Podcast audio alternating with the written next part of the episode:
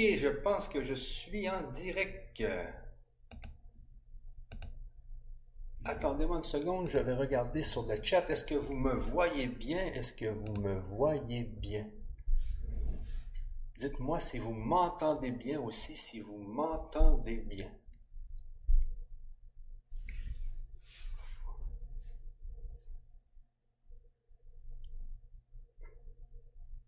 Je pense que oui, je pense que tout est correct. Alors, si vous m'entendez bien, si vous me voyez bien, s'il vous plaît, euh, l'indiquez dans le chat, les amis. Et puis moi, ce que je vais faire, je vais préparer ma page. Donc, euh, oui, on te voit et t'entend. Bon, merci Adi, merci. Merci beaucoup. Bon, alors nous voici dans cette séance numéro 9. Désolé du retard, il y a eu comme un, petit bug qui m'a mis en retard. Désolé les amis. Alors, euh, comment que, qu'est-ce que je voulais vous parler aujourd'hui? Euh, c'était des quatre forces. Donc en science, il y a actuellement quatre forces et dans les lettres du Christ, il parle justement des forces. Et c'est très important ici parce que c'est un peu la pierre angulaire de ces lettres. C'est euh, ce qui fait en sorte que moi, j'ai euh, adhéré à ces lettres. C'est quand il s'est mis à parler justement de cette force parce que vous allez voir dans les lettres, ce qu'il dit, c'est qu'il n'y a qu'une seule force.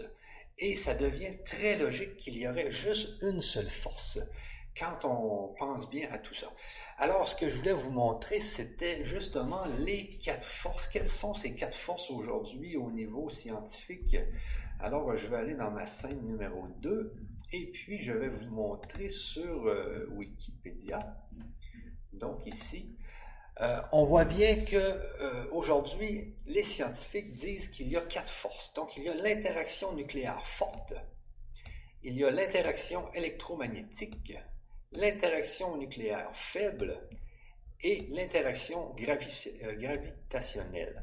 Donc ici, c'est habituellement ce que disent les scientifiques, c'est la force nucléaire forte, la force nucléaire faible, la force magnétique ou électromagnétique et la force de la gravité. Donc aujourd'hui, sur la Terre, les scientifiques euh, voient ces quatre forces. Euh, quelles sont ces quatre forces exactement? on va les lire ici parce que ça peut être important dans les lectures des lettres. Euh, alors, vous voyez ici, l'interaction nucléaire forte a les propriétés suivantes. Elle est responsable de la cohésion de tous les ardons. Donc ça, c'est des particules. Euh, on, ne s'avancera pas trop sur ces particules. Donc, il y a les, euh, baryons et les mésons, mais c'est un peu comme le, fameux boson de Higgs, c'est-à-dire toutes les particules composées de quartz. Donc, ces particules les quartz sont les, éléments qui composent le noyau même de l'atome. Donc, euh, au début, on pensait que l'atome était le plus petit élément qui existait, mais les scientifiques ont fini par trouver qu'il y avait des quartz. Et des quartz, ce sont des, euh, particules, mais qui bougent tellement, qui, ont tellement d'énergie qui créent la masse. C'est leur énergie qui crée la masse de l'atome. Alors, c'est les quartz, euh, donc les, les hadrons, les baryons et les mésons sont composés de quartz. Euh, elle est responsable indirectement de la cohésion des noyaux atomiques. Donc, ce que les scientifiques pensent aujourd'hui, c'est que cette fameuse force nucléaire forte permet aux noyaux de rester en cohésion, c'est-à-dire de ne pas éclater. Parce qu'on sait que les, euh, quartz tournent autour de... il y a plusieurs quartz et ils tournent tous autour les uns des autres et les scientifiques se sont dit que c'était presque impossible parce que euh, toutes ces particules auraient dû, euh, euh, au lieu de tourner les unes autour des autres, auraient dû s'éloigner les unes des autres. Donc, ils ont imaginé qu'il y avait une force nucléaire forte qui les tenait ensemble pour créer le noyau de l'atome. Donc, c'est juste l'imagination que les, les, scientifiques se sont, se.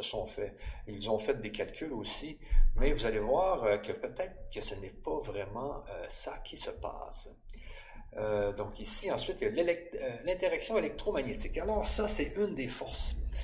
Les scientifiques disent que c'est une des forces, mais vous allez voir que dans les lettres, eh bien, ce n'est pas une des forces. C'est la seule force qui existerait dans l'univers, ça serait le, la force magnétique. Euh, c'est cette force qui fait, qui, qui, qui, c'est de cette force que découle tout ce que nous voyons. C'est de cette force qui découle tout le système des planètes, des galaxies. Et c'est de cette force que découle tout aussi la conscience. Vous allez voir, la conscience. Euh, c'est de cette force que découle aussi tout l'amour qu'on peut avoir envers euh, les autres humains, envers les autres animaux, envers la nature. Et c'est de cette force aussi que vient la répulsion aussi, qui fait qu'on peut être, qu'on peut avoir de la répulsion envers d'autres humains, envers des animaux, envers... Donc, c'est de cette force que tout découle. Euh, vous allez voir dans les lettres, c'est de ce que, de ce que euh, Jésus parle. Et c'est très, euh, c'est très, très logique parce qu'il y a d'autres scientifiques actuellement qui commencent à, des scientifiques qui ne sont pas des scientifiques, qui sont des métaphysiciens, qui commence à dire exactement la même chose que qu'est-ce qui est écrit dans ces lettres. Alors, c'est pour ça que vous allez voir que c'est très puissant. Ensuite, il y a l'interaction faible. Alors, ici, responsable d'un type de radioactivité, la radioactivité bêta, elle joue aussi un rôle important dans la fusion nucléaire, comme au centre, euh, du Soleil. Donc, euh, ici, c'est pour les plus gros, les plus grandes particules pourquoi, les, pourquoi qu'il y a une fusion. Les scientifiques se sont demandé pourquoi les particules s'attiraient les unes et les autres pour finir par faire de la fusion.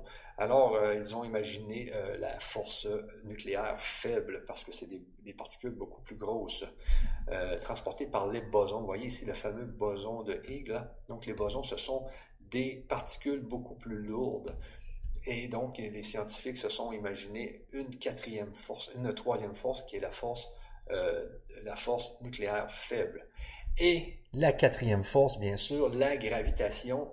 Donc les scientifiques se sont dit que si nous, on était collés sur la Terre, si la Lune tournait autour de la Terre, si la Terre tournait autour du Soleil, eh bien, c'est qu'il y avait une force. Et aujourd'hui, les scientifiques sont encore en pleine recherche à savoir c'est quoi exactement cette force de gravitation. Mais euh, vous allez voir que c'est tellement simple que c'est probablement et très probablement la force magnétique qui crée la gravitation. Alors, euh, c'est ce que je voulais vous montrer aujourd'hui pour ce qui est du côté scientifique euh, et ce qui va euh, venir et ce, et ce que vous allez découvrir dans ce que je vais lire tout à l'heure. Donc, Jésus, le Christ, parle de plus en plus de cette force magnétique et que les autres forces ne sont pas des forces ne sont que des forces qui ont été inventées par nos chercheurs pour euh, décrire des choses qu'ils ont observées. Parce que la science, euh, la science aujourd'hui, la physique, n'analyse pas les causes, elle analyse que les effets, que les effets. Et c'est pour ça qu'on n'a jamais de réponse, parce qu'elle n'analyse pas les causes. Eh bien, c'est ça qui, euh, c'est pour ça que aujourd'hui, avec ce qu'on, avec la spiritualité, avec la métaphysique, euh, avec tout ce qu'on avec, tout ce qu'on travaille aujourd'hui euh, en, jumelant la science physique et la science spirituelle, nous allons pouvoir justement découvrir les causes. Pourquoi nous sommes collés sur la terre? Pourquoi nous aimons? Pourquoi nous haïssons? Pourquoi, pourquoi, pourquoi? C'est euh, aujourd'hui que l'on commence à avoir des réponses grâce à ce jumelage entre la science physique traditionnelle et la science spirituelle. Et vous allez voir dans ces lettres, c'est vraiment merveilleux tout ce qu'on apprend. Donc, je vais aller tout de suite aux lettres parce qu'aujourd'hui, j'ai juste 1h30.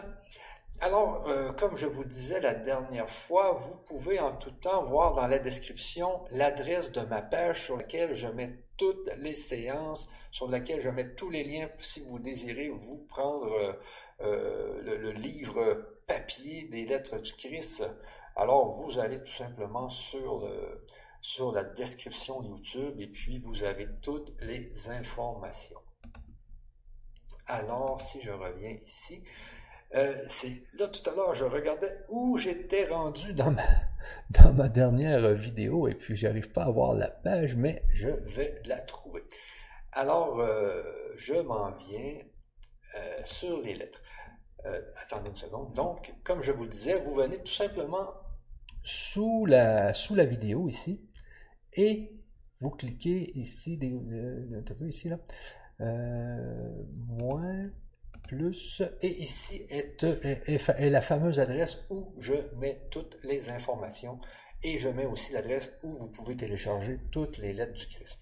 Alors, on clique tout simplement sur ce lien ici. Et on voit ici ma page. Et vous voyez ici, il y, a, toutes les séances. Je vais ajouter la séance numéro 9 tout à l'heure. Ici, il y a l'adresse pour aller chercher les lettres du Christ. Et ici, il y a les adresses pour vous procurer le, livre papier, les livres papier si vous le désirez, bien sûr. Alors, qu'est-ce que je fais pour l'instant? Je vais aller chercher ma lettre. Je vais aller chercher ma lettre numéro 3. Alors, on clique tout simplement sur ce lien ici. Et on arrive sur euh, les lettres du Christ.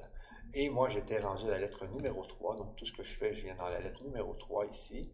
Et je fais liser téléchargement tout simplement, et le PDF euh, s'ouvre directement ici. Je vais euh, augmenter les caractères, donc on va la mettre, euh, on va le mettre comme ça. Je pense que vous voyez bien. Je pense que vous voyez bien, oui. Je vais aller voir sur YouTube si tout est correct.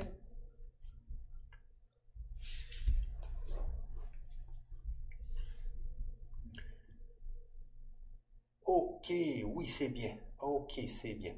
Bon. Donc, euh, bonjour, bonjour tout le monde qui est sur le chat.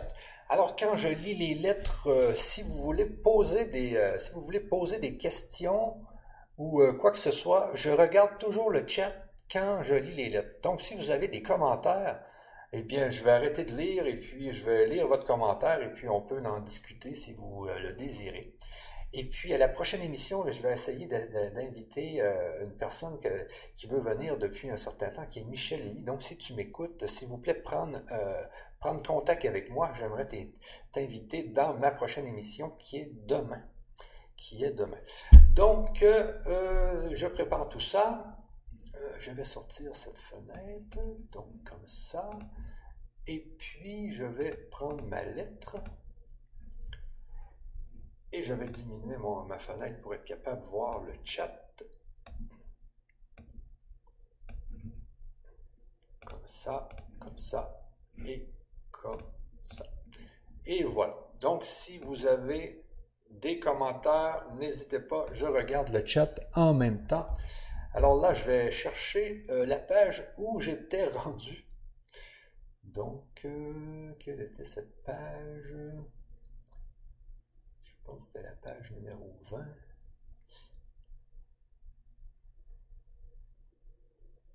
Est-ce que l'entité...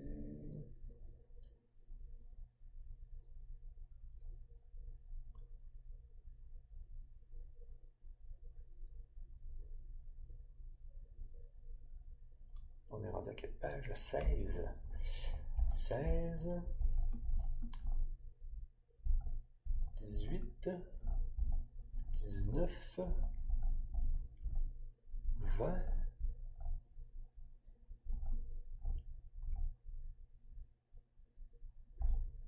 Ah non, j'étais sûrement pas rendu à la fin là. Attendez juste une seconde, je vais regarder où j'étais rendu. J'étais rendu ici.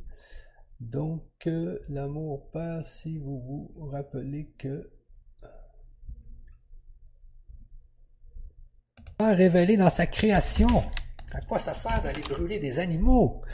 Si vous vous, si vous vous rappelez que, si vous, ok, ok, c'était ça. Donc, euh, si vous vous rappelez, j'arrive plus à voir le, euh, donc, euh, si, si vous vous rappelez, bon. Désolé les amis, c'est juste que je cherche où j'étais vraiment rendu, si vous vous rappelez si vous vous rappelez,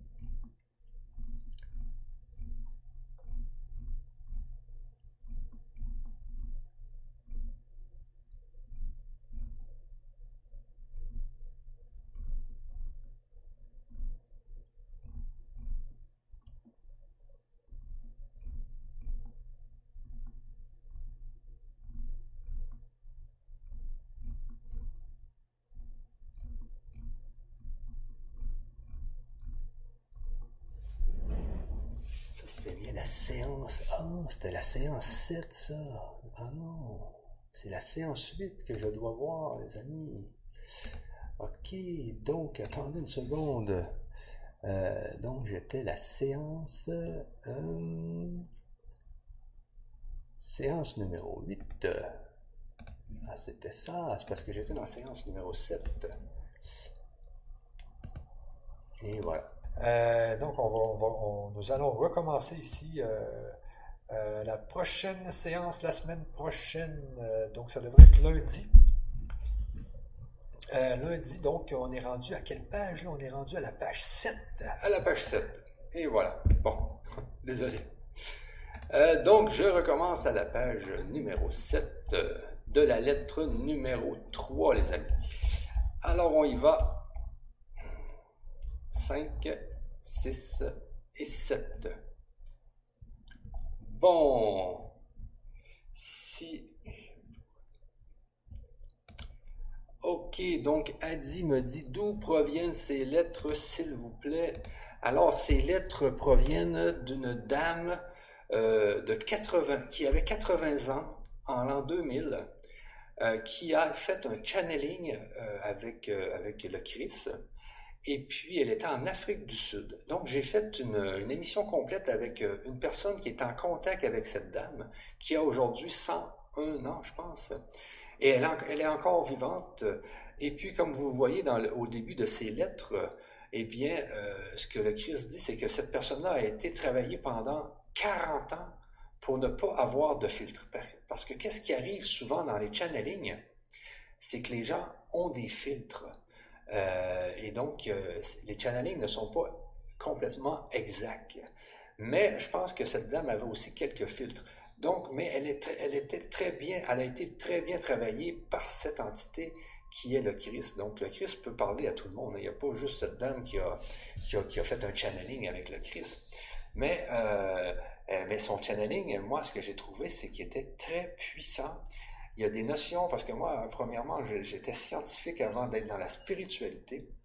Et puis, ces, lettres m'ont réveillé à la spiritualité et à la puissance de la spiritualité par les théories que vous allez voir là-dedans. Il n'y a pas juste des théories, il y a aussi des façons de vivre qui vont vous permettre d'être beaucoup plus heureux.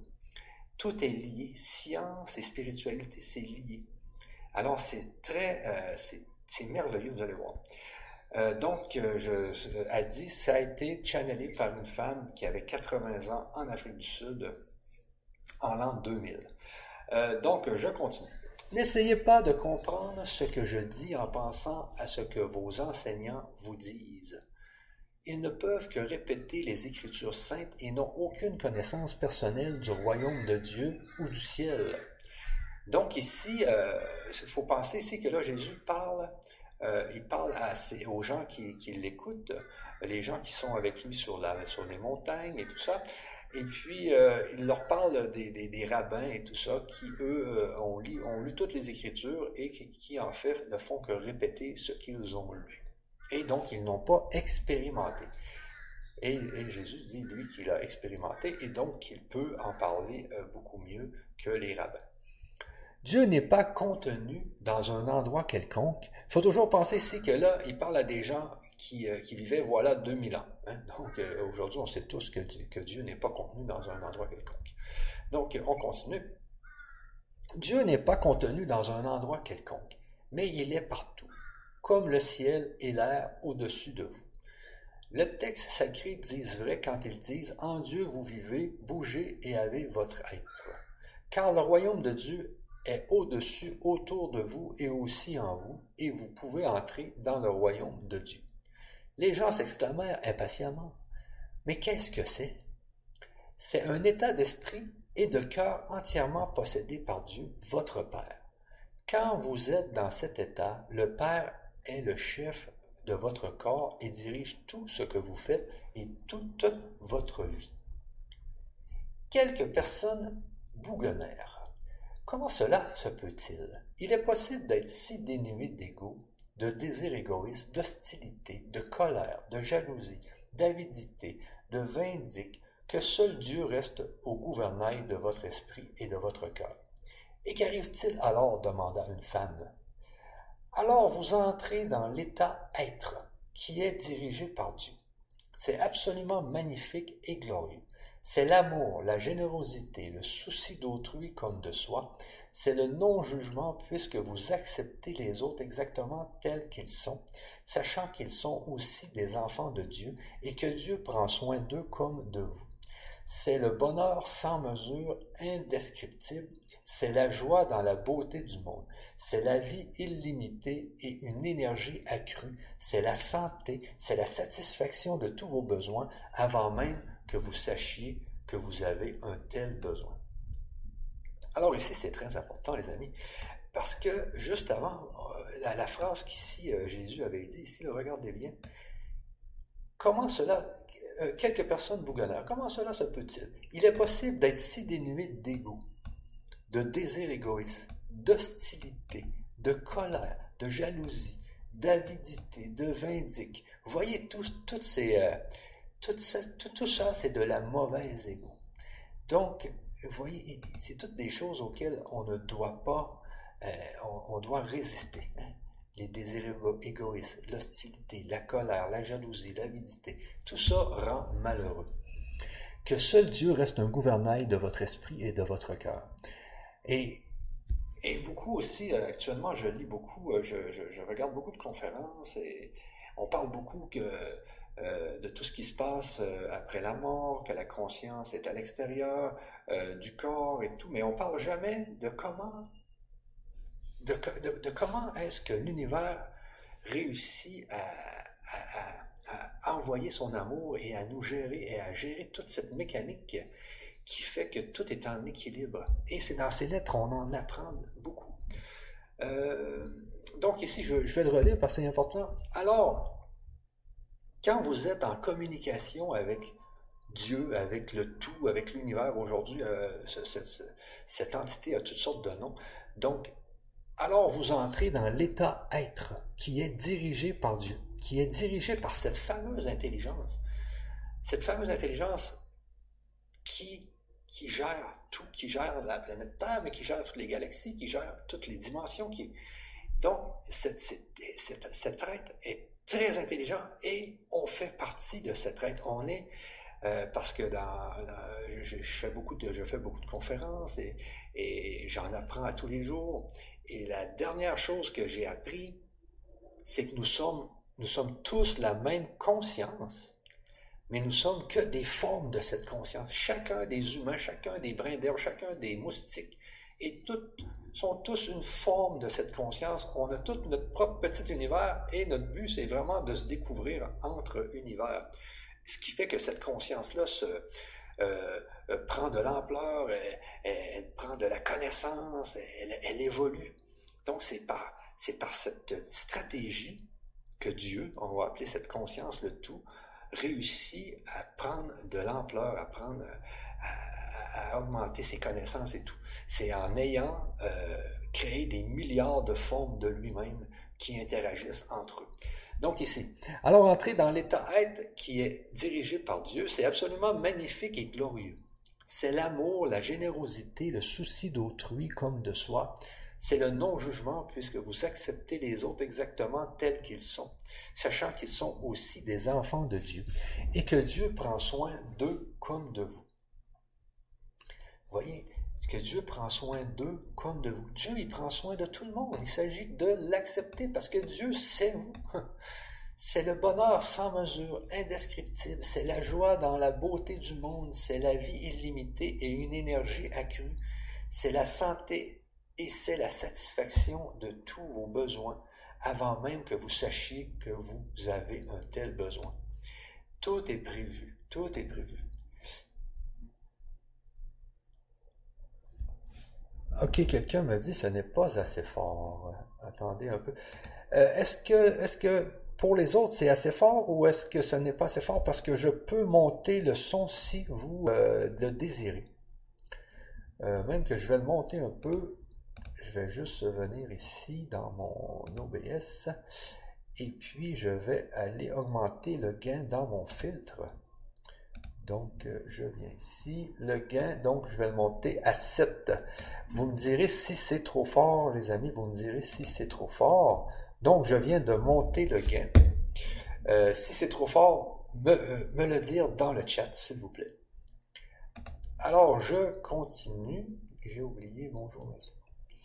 Euh, bon, je continue. Pourquoi les rabbins ne nous disent, ne nous disent pas, ne nous disent-ils pas ces choses, se plaignir plusieurs fois? Parce que moi seul ai vu le Père, moi seul sais comment le monde a été créé et les lois de l'existence. Donc ici, euh, quand il dit moi seul, je ne sais pas pourquoi il dit moi seul, parce que euh, je pense moi que dans, les millénaires qui nous, ont précédés, il y a aussi d'autres personnes qui, ont vu ce que Jésus a vu. Mais euh, peut-être que c'est pour que les gens aient plus confiance en lui. Donc, et parce que je sais toutes ces choses, vous n'avez qu'à venir à moi et me demander, et je vous révélerai tout ce qui m'a été donné. Je vous le dis, en vérité, tous ceux d'entre vous qui croient et comprennent et cherchent quotidiennement à mettre mes mots en pratique seront sauvés des tribulations que connaissent les hommes. Vous souffrez parce que vous ne comprenez pas comment vous avez été créé et votre vraie raison d'être. Alors, c'est ça ici, c'est tellement vrai ici. Je vais le relire, c'est trop important. Parce que moi seul ai vu le Père, moi seul, ok, ça c'est bon. Et parce que je sais toutes ces choses, vous n'avez qu'à me le demander et je vous révélerai tout ce qui m'a été donné. Je vous le dis en vérité, tous ceux d'entre vous qui croient et comprennent et cherchent quotidiennement. Donc, tous ceux d'entre vous, vous voyez ici, qui croient et comprennent et qui cherchent quotidiennement à mettre mes mots en pratique, seront sauvés des tribulations que connaissent les hommes. C'est très important ici. C'est parce que dans ces lettres, nous avons une recette. C'est une recette de comment mieux vivre, de comment vivre heureux. Voulez-vous que votre, cette incarnation soit heureuse pour vous? Et il est important aussi de comprendre que euh, plus vous allez monter en vibration dans votre vie, dans votre vie actuelle, plus vous allez vous euh, aller vers l'amour, plus dans la prochaine incarnation, vous avez des chances de vous incarner dans une autre dimension. Et ça, je vais euh, regarder bien ma prochaine conférence avec Franck Athème de, l'école de métaphysique francophone, qui est président de l'école de métaphysique francophone. Vous allez voir que une réincarnation, par exemple, dans la cinquième dimension, fait en sorte que vous allez vous réincarner, mais vraiment comme dans des corps comme sur la Terre. Seulement que vous allez savoir ce qui se passe sur la Terre. Parce que nous, les hommes, on sait ce qui se passe dans les brins d'herbe, on sait ce qui se passe dans les moustiques, mais, les moustiques ne savent pas qu'est-ce qui se passe dans les hommes. C'est comme des poupées russes, tout ça. Donc, si vous réussissez à, vous élever en vibration, à vous élever dans l'amour et tout ça, vous allez peut-être être en moyen de vous réincarner dans cette autre dimension. Alors, c'est le but de la vie, c'est de, travailler votre amour et, et de travailler tout ce qui va être écrit dans ces lettres ici. Vous allez voir comment c'est puissant. Donc, euh, si on suit bien la recette eh bien, on vit heureux et on a une chance de se réincarner dans une autre dimension. Donc ici, vous souffrez parce que vous ne comprenez pas comment vous avez été créé et votre vraie raison d'être. Vous voyez, c'est important de comprendre comment on a été créé. Vous voyez, c'est important ici. Je voyais plus. OK. Vous me dites, hein, si c'est pas assez fort, vous me le dites. Hein? Euh, donc, vous êtes né pour être les fils et les héritiers du Père. Vous êtes nés pour aimer tout ce que le Père est en soi et tout ce que cela peut vous donner. Mais vous, mais vous tournez le dos à toute la gloire du royaume et essayez de trouver du plaisir dans les choses terrestres. En agissant ainsi, vous ne découvrirez jamais le royaume de Dieu et n'entrerez dans le royaume des cieux, ni n'entrerez dans le royaume des cieux. Alors les gens posèrent, comment entrons-nous dans le royaume? Regarde ici, là, quand le, fameux soi, ici, au numéro 19, ça dit, euh, parce que c'est important l'histoire du soi. Vous allez voir à la longue, c'est important de savoir que le soi n'est pas le jeu. Donc ici, that's the Father, it's himself. Donc ce que le Père est en lui-même. Euh, donc on continue. Je vous l'ai déjà dit. Vous entrez. Attendez une seconde. Je regarde sur le chat, ok, tout est bien. Je vous l'ai déjà dit, vous entrez dans le royaume des cieux quand vous vous repentez de tout ce que vous êtes dans votre cœur et dans votre esprit. Quand vous remettez votre mal au Père et demandez pardon et priez pour avoir la force de vous purifier de vos mauvaises pensées, paroles et actions et vous en débarrasser finalement. C'est important ici de se débarrasser justement de ces mauvaises pensées. Et vous devez penser à tout ça. Est-ce que vous avez des mauvaises pensées? Est-ce que vous en avez? Si vous en avez, eh bien, travaillez pour vous en débarrasser. C'est important. Alors, vous pouvez être sûr que vous êtes sur le point de trouver le royaume des cieux. Quand vous aurez accompli cela, vous découvrirez que vos attitudes envers autrui changent, car le Père accomplira son œuvre d'amour en vous. Vous voyez ici, vous découvrirez que vos attitudes envers autrui changent, car le Père accomplira son œuvre d'amour en vous. Alors quand vous vous serez débarrassé de toutes vos mauvaises pensées, de, vos mauvais, de, tout votre mauvais ego, vous allez voir euh, que ça va s'accomplir en vous. Vous vous libérerez des chaînes et des cordes des mauvais désirs et actes qui vous lient autrefois et vous ont rendu euh, captifs du monde. Plus que cela, vous découvrirez que le Père répond vraiment à chacun de vos besoins.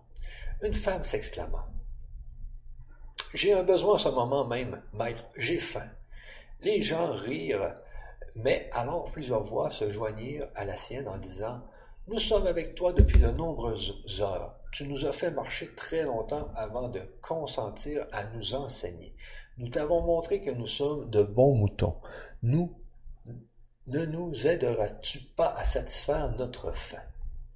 Je me rendis compte qu'ils disaient la vérité et ressentis une grande compassion pour eux. Ils ne m'avaient pas suivi juste pour être guéris, mais aussi parce qu'ils avaient très envie de connaître la vérité, qui m'avait été donnée par le Père. Je leur avais dit que le Père satisferait à tous leurs besoins. J'avais là une occasion de leur montrer le pouvoir de la foi et de la puissance qu'est Dieu. Je, leur prouverai que rien n'est impossible à ceux qui croient vraiment comme j'avais cru et perçu. J'appelai mes disciples et leur dis de chercher s'il y avait quelqu'un dans l'assemblée qui avait de la nourriture. Ils trouvèrent un jeune garçon qui avait des pains et des poissons et me les apportèrent. Je m'éloignai quelque peu de la foule et contemplai tranquillement les pains et les poissons, sachant qu'ils n'étaient que de la puissance de l'Esprit de Dieu, la substance de toute matière de toute matière, rendue visible.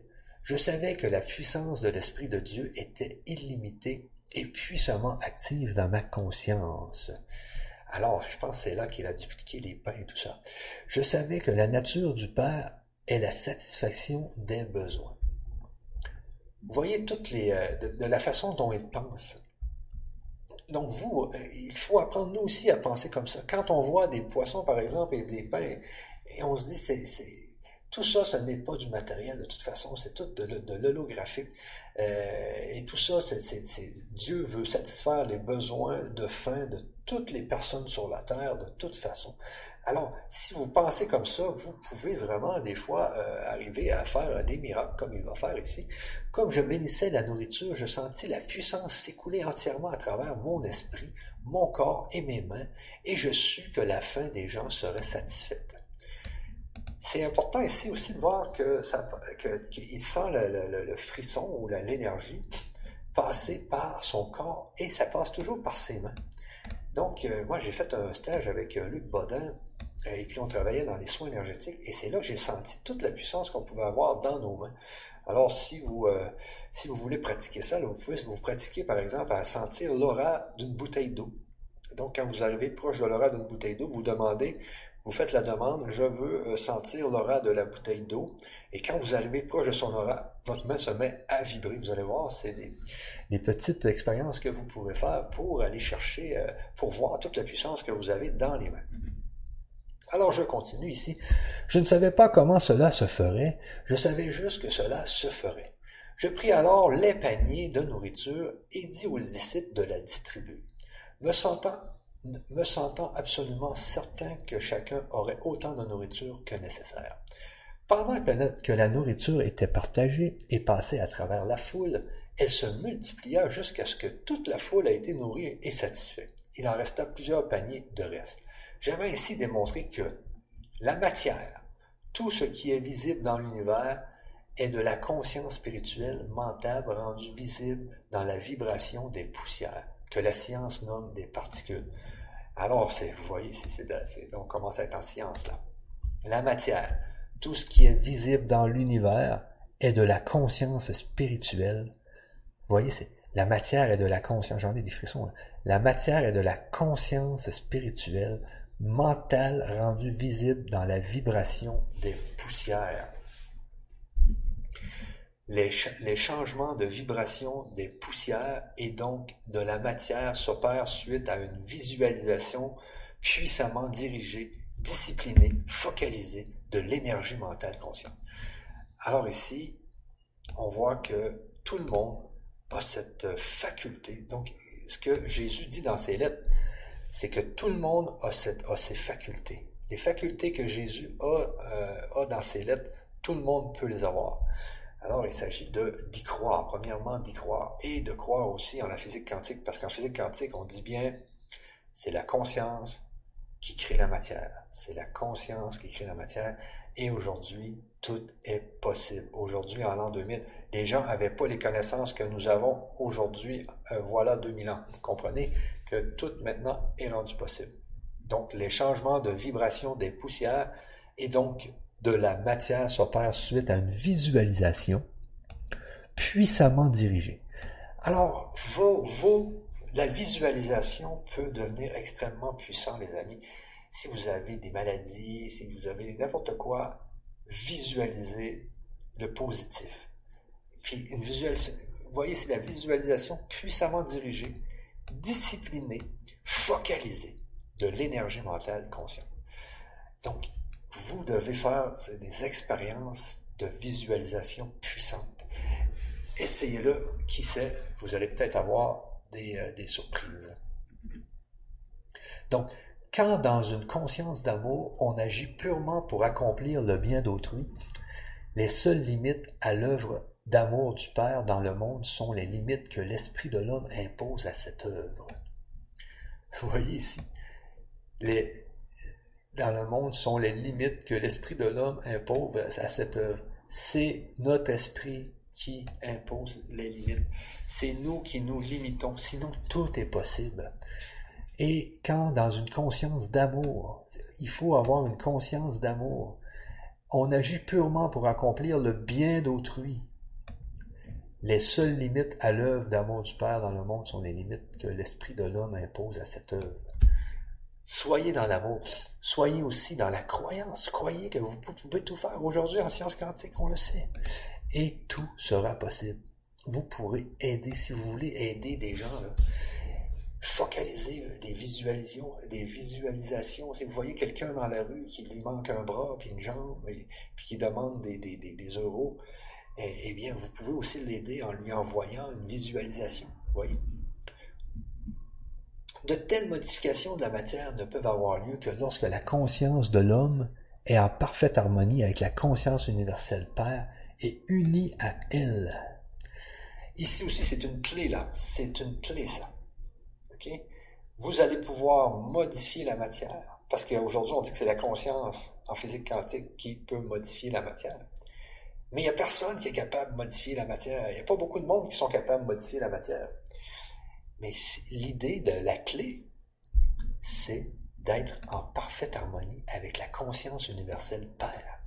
Et ça, c'est le fameux tout. C'est le fameux tout. Tout à l'heure, je vous l'ai dit, il y a, il y a, il y a qu'une seule conscience. Il n'y a qu'une seule conscience. Nous ne sommes que des formes de cette conscience. Donc, nous ne sommes qu'une vague. Sur la mer, c'est la conscience, et la vague, c'est une forme de conscience. Mais on fait partie de la mer, donc il faut s'unir, il faut, s'unir avec la mer. Il faut que la vague s'unisse avec la mer pour avoir toute la puissance de pouvoir modifier la matière. Alors, c'est vraiment... Euh, il faut, il faut de la pratique, c'est sûr, il faut énormément de pratique, mais euh, tout le monde peut y arriver. Donc ici, bien qu'il y ait Attendez une seconde, je vais juste regarder si tout est correct. Bien qu'il y eût de, la stupéfaction parmi les gens et mes disciples, quand les gens furent nourris de cette façon, aucun d'entre eux ne comprit comment une telle chose avait été accomplie. Ils ne pouvaient que conclure que c'était le miracle le plus extraordinaire qu'ils aient jamais vu. cela que, confirmant aussi leur croyance que j'étais le Fils de Dieu. Un autre jour, j'étais assis sous un arbre à l'extérieur de euh, Bethesda, entouré de gens qui m'avaient apporté leurs malades à guérir. Comme toujours, ils s'émerveillèrent du retour à la vie, à la santé de ces gens, et se demandaient comment de tels miracles pouvaient se produire. À nouveau, j'essayais de leur faire comprendre la puissance de la foi. Les évangiles déclarent que j'avais dit que si un homme avait une foi de la taille d'une graine de il serait capable de déplacer des montagnes. Cette déclaration est une interprétation erronée de ce que j'ai vraiment dit et elle révèle à quel point mes disciples et les évangélistes avaient peu compris mes enseignements quand nous vivions sur terre. Alors ici, vous voyez, c'est voilà 2000 ans. Hein. Donc les gens, euh, euh, les gens n'avaient pas beaucoup de connaissances comme aujourd'hui. Donc, si une personne devait avoir une foi de la taille d'une graine de sénévé, que signifie ceci? Comment peut-on mesurer la foi d'une telle façon? La foi est la foi. C'est une puissance de conviction totale de l'esprit, possédant l'esprit et elle possédant l'esprit et elle ne peut pas se limiter en taille. Elle ne peut pas se limiter en taille. Oui, c'est quelque, chose de presque infini. La foi provenant du besoin de croire en quelque chose, parce qu'une telle croyance servira vos buts d'une certaine façon. Peut être puissante et forte, mais ne pourrait jamais s'évaluer en taille. La croyance est encore plus forte. La croyance trouve toute sa source dans l'ouï-dire et la logique. Parce que l'on a entendu quelque chose et que l'on est convaincu que cette chose l'eût ou entendu est vrai, on développe une croyance profonde et ce que en ce que l'on a entendu. On croit que c'est vrai. On le croit d'une manière totale, qui défie toute contradiction. Je disais constamment aux gens, croyez que vous recevrez et vous recevrez. Alors ici, euh, on revient au concept de la foi parce que je pense que c'est important. J'espère que vous m'en voulez pas trop de tout le temps relire. Mais c'est tellement important, c'est parce qu'on parle souvent de la foi. Donc ici, la foi ne peut pas s'évaluer en taille. Et la foi, qu'est-ce qu'est la foi? Eh bien, c'est une croyance, la foi. Une croyance qui devient tellement forte qu'elle devient la foi. Voyez ici? La croyance trouve sa source dans le oui-dire et la logique.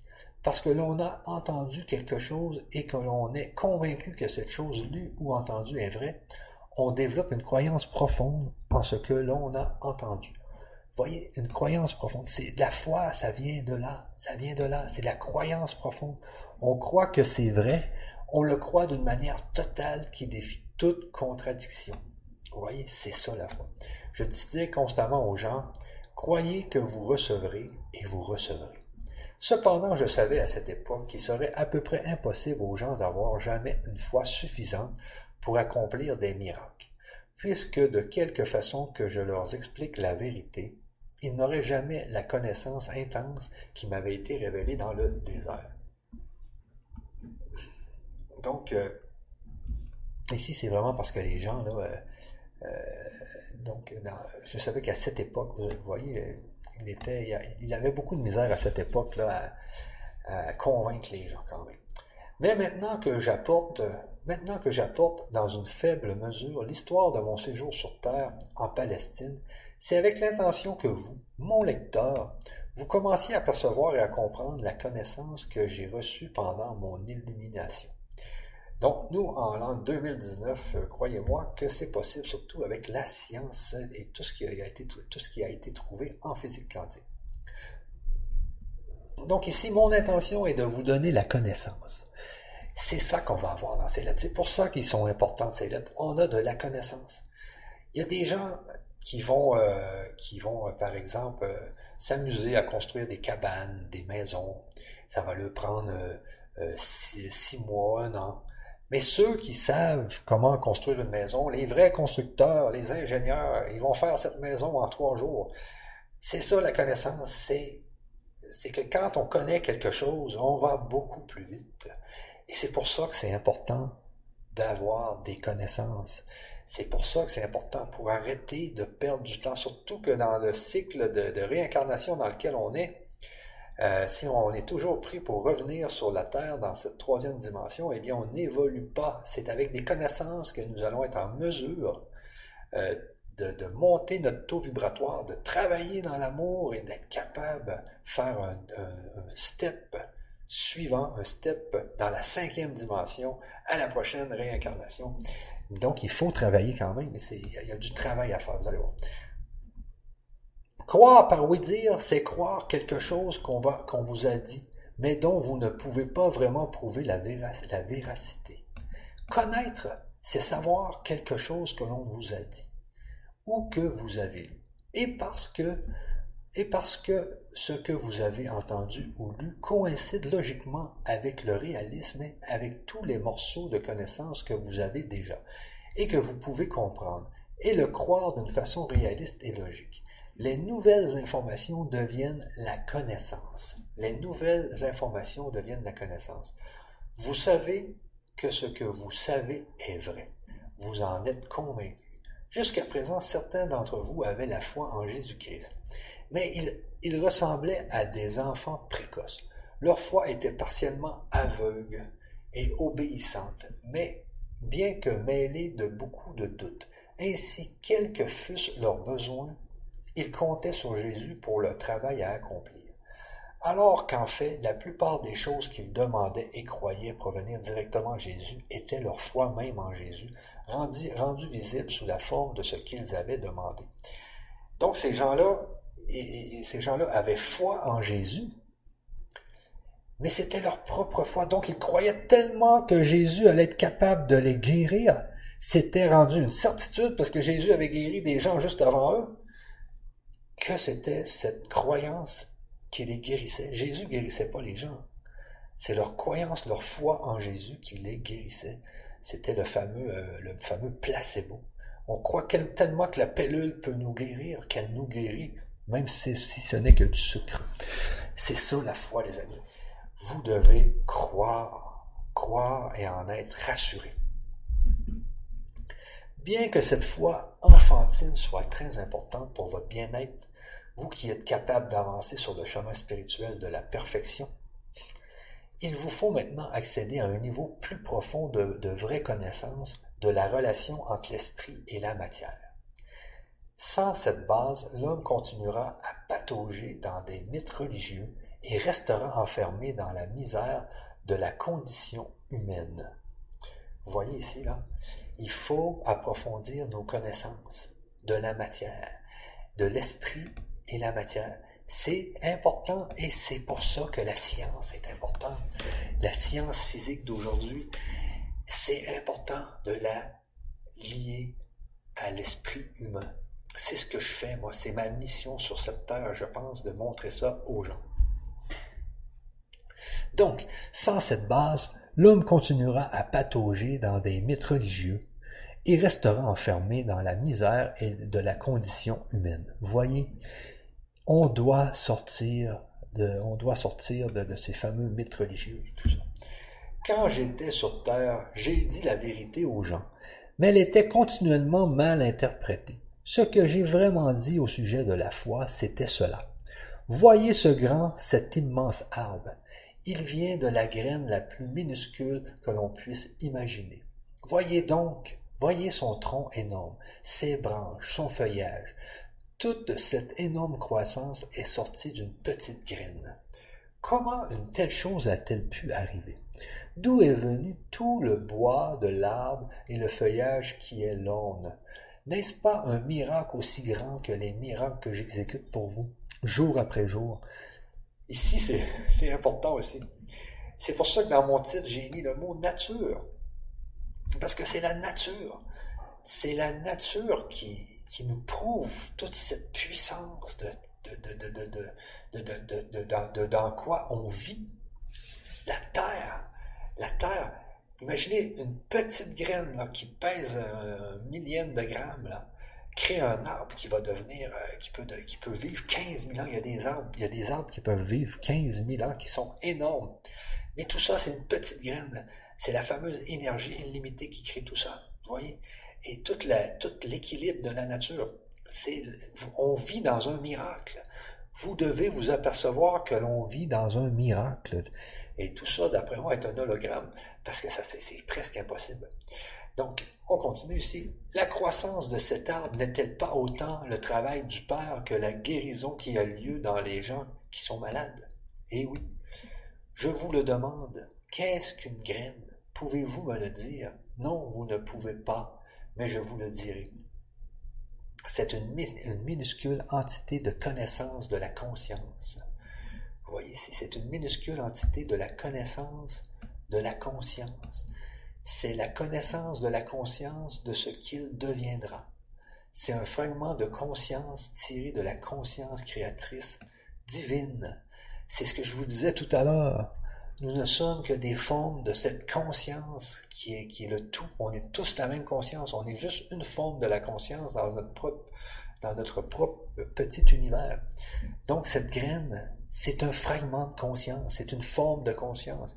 C'est un fragment de puissance de l'esprit tiré de la puissance de l'esprit Père, qui, une fois planté dans la terre et arrosé par la pluie, commencera à s'habiller de matière visible dont il possède au plus profond de lui la connaissance. Cette connaissance est vraie, ferme, forte et inébranlable. Cette connaissance de soi incarnée dans la graine est une conviction de la conscience. Euh, donc ici, euh, vous voyez, la graine n'est qu'une partie de la conscience et elle va s'habiller de matière parce que c'est la connaissance qui va lui donner la matière.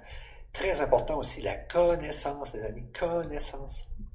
On va voir tout au long des lettres. C'est important de connaître. C'est pour ça que vous m'écoutez aujourd'hui. C'est parce que vous voulez connaître vous aussi, parce que vous savez que ça va vous faire évoluer beaucoup plus vite. On continue. Toutes les formes de vie surgissent de cette connaissance de soi qui atteint son but. Vous voyez, toutes les formes de vie surgissent de cette connaissance de soi qui atteint son but. Le but aussi, c'est important, on va le voir aussi dans ma conférence avec Franck Atem. L'univers existe parce qu'elle a un but. Parce qu'elle a un but. Toute personne qui n'a pas de but devient démoralisée. Dans la vie, s'il y, a une personne qui, euh, que vous voyez qui est démoralisée, qui veut se suicider ou quoi que ce soit, c'est parce qu'elle n'a pas de but. Mais dès que vous lui trouvez, dès que vous lui trouvez un but, sa vie reprend. C'est très important la notion de but. Donc, toutes les formes de vie surgissent de cette connaissance de soi qui atteint son but. Cette conviction de la conscience, donc la conviction, cette conviction de la conscience, cette conviction, attendez un peu, toutes les formes de vie sont juste de cette connaissance de soi qui atteint son but, cette conviction de la conscience. Donc, la conviction de la conscience, c'est donc cette connaissance de soi qui atteint son but. Donc, c'est la conviction de, cette forme de conscience. Cette conviction de la conscience est ce qui différencie le sol inanimé et les rochers de tout ce qui vit et croit à la surface de la terre. Donc cette conviction de la, conscience, cette connaissance de soi qui atteint son but. Donc ça la différencie de tous les rochers et tout ça. Là où il n'y a pas de conviction de la conscience ou de connaissance de son identité, il n'y a pas de croissance. Il n'y a pas de croissance. Voyez ici, c'est important aussi. Là où il n'y a pas de conviction de la conscience ou de connaissance de son identité, il n'y a pas de croissance.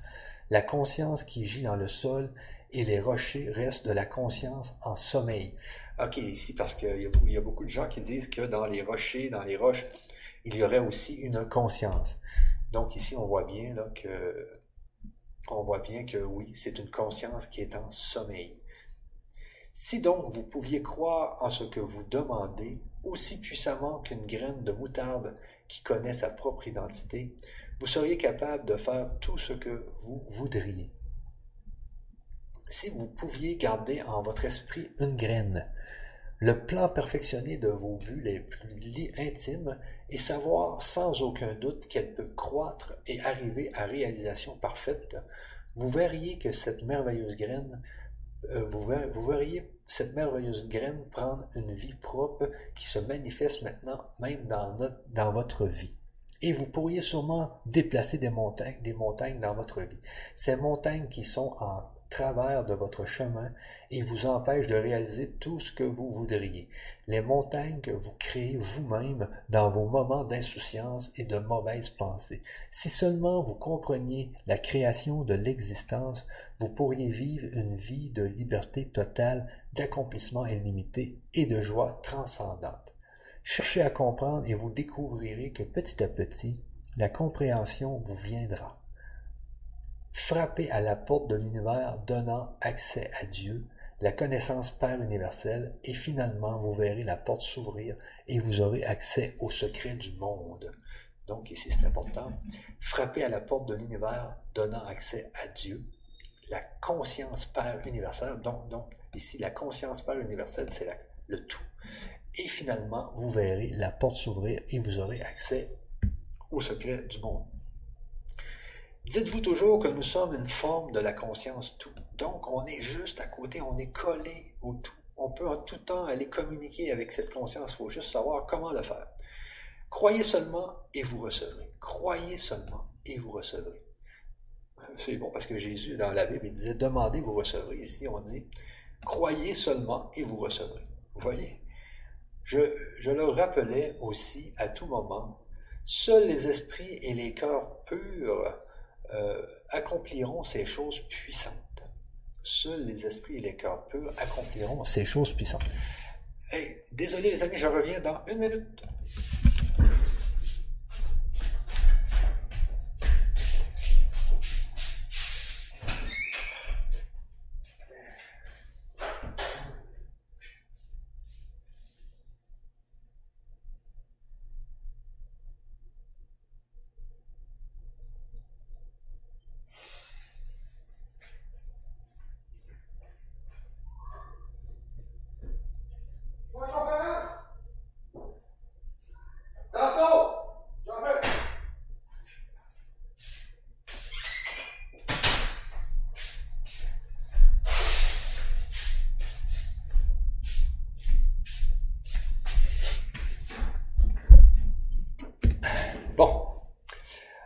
Je recommence, désolé. Euh, donc, seuls les esprits et les cœurs purs accompliront ces choses puissantes. Alors ici, on sait que euh, le but de la vie, c'est l'amour. Donc, vous devez vraiment euh, avoir un esprit et un cœur pur. Vous voyez, c'est important si vous voulez être en mesure de passer dans une autre dimension à votre prochaine réincarnation et de pouvoir, bien sûr, déjà communiquer avec ces dimensions sur la Terre. Euh, donc le mal peut fleurir pour un certain temps, comme l'ont fait, comme l'ont fait des rois, des armées conquérantes et d'autres amassant euh, l'iniquité dans leur esprit. Il leur est permis d'accomplir leurs œuvres pendant un certain temps, puisqu'un certain bien provient aussi du mal, mais finalement ils échouent et leurs noms sont honnis par le reste du monde. Donc tous ceux d'entre vous qui peuvent le faire, examinez vos motivations. Les désirs nés d'une unique envie égoïste de richesse ou de confort aboutissent finalement à la déception, la maladie et la mort. Donc euh, c'est très important ici. Donc tous ceux d'entre vous qui peuvent le faire, examinez vos motivations.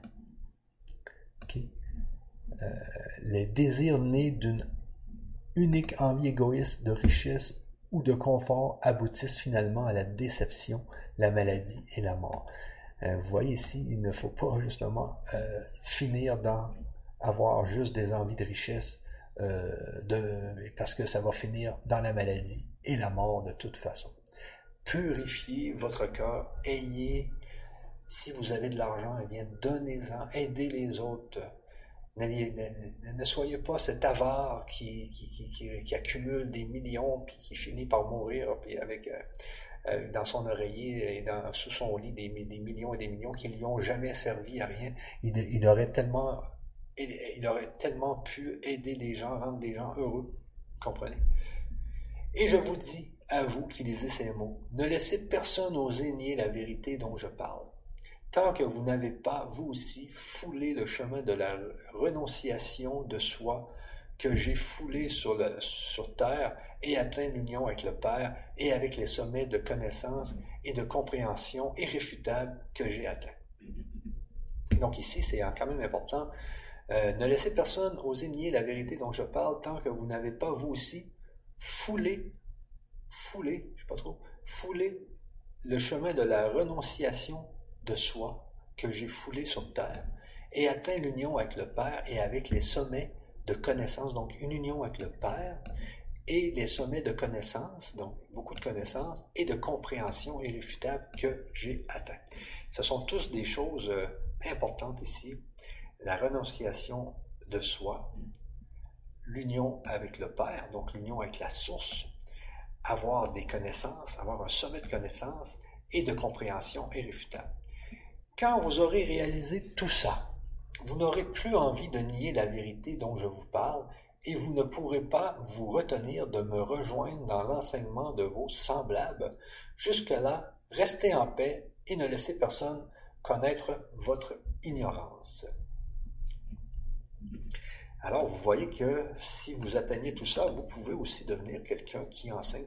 Dans le fond, moi, je vous enseigne en lisant ces lettres et j'en suis très content, très content, mais c'est sûr que je n'ai pas, je n'ai pas encore atteint tout ça. Je, je suis encore que, qu'un humain très normal. Euh, c'est ce que je disais à une personne hier. Tout le monde, euh, tout le monde a sa philosophie de la spiritualité. Tout le monde forge sa philosophie de la spiritualité. Mais, euh, mais il n'y a que certaines personnes qui, qui l'incarnent. Donc, je pense que quand votre philosophie de la spiritualité est rendue forte et, que vous y croyez à 100% et que vous en avez une foi totale, eh bien là, vous commencez à l'incarner et à enseigner aux autres. Donc, euh, moi, je, ne suis peut-être pas encore rendu là, mais, j'avance. Donc, euh, c'est le but de tout le monde, c'est que vous, vous forgez votre propre philosophie de la spiritualité. Et peut-être que, ces lettres ne vous parlent pas. C'est à chaque personne de se forger sa propre philosophie de la spiritualité. Je pense que c'est le but. Euh, c'est le but sur Terre. Et avant de mourir, je pense que c'est bien de commencer à l'incarner euh, et justement, ça peut vous faire faire un, step dans une autre dimension, dans une réincarnation. Donc, on continue ici. Euh, donc, combien de fois dans le monde entier les gens approuvent-ils avec joie mes enseignements parce qu'ils sont d'une grande moralité et que les directives sont les, euh, sont les plus parfaitement formulées pour un bon comportement quotidien dans la vie.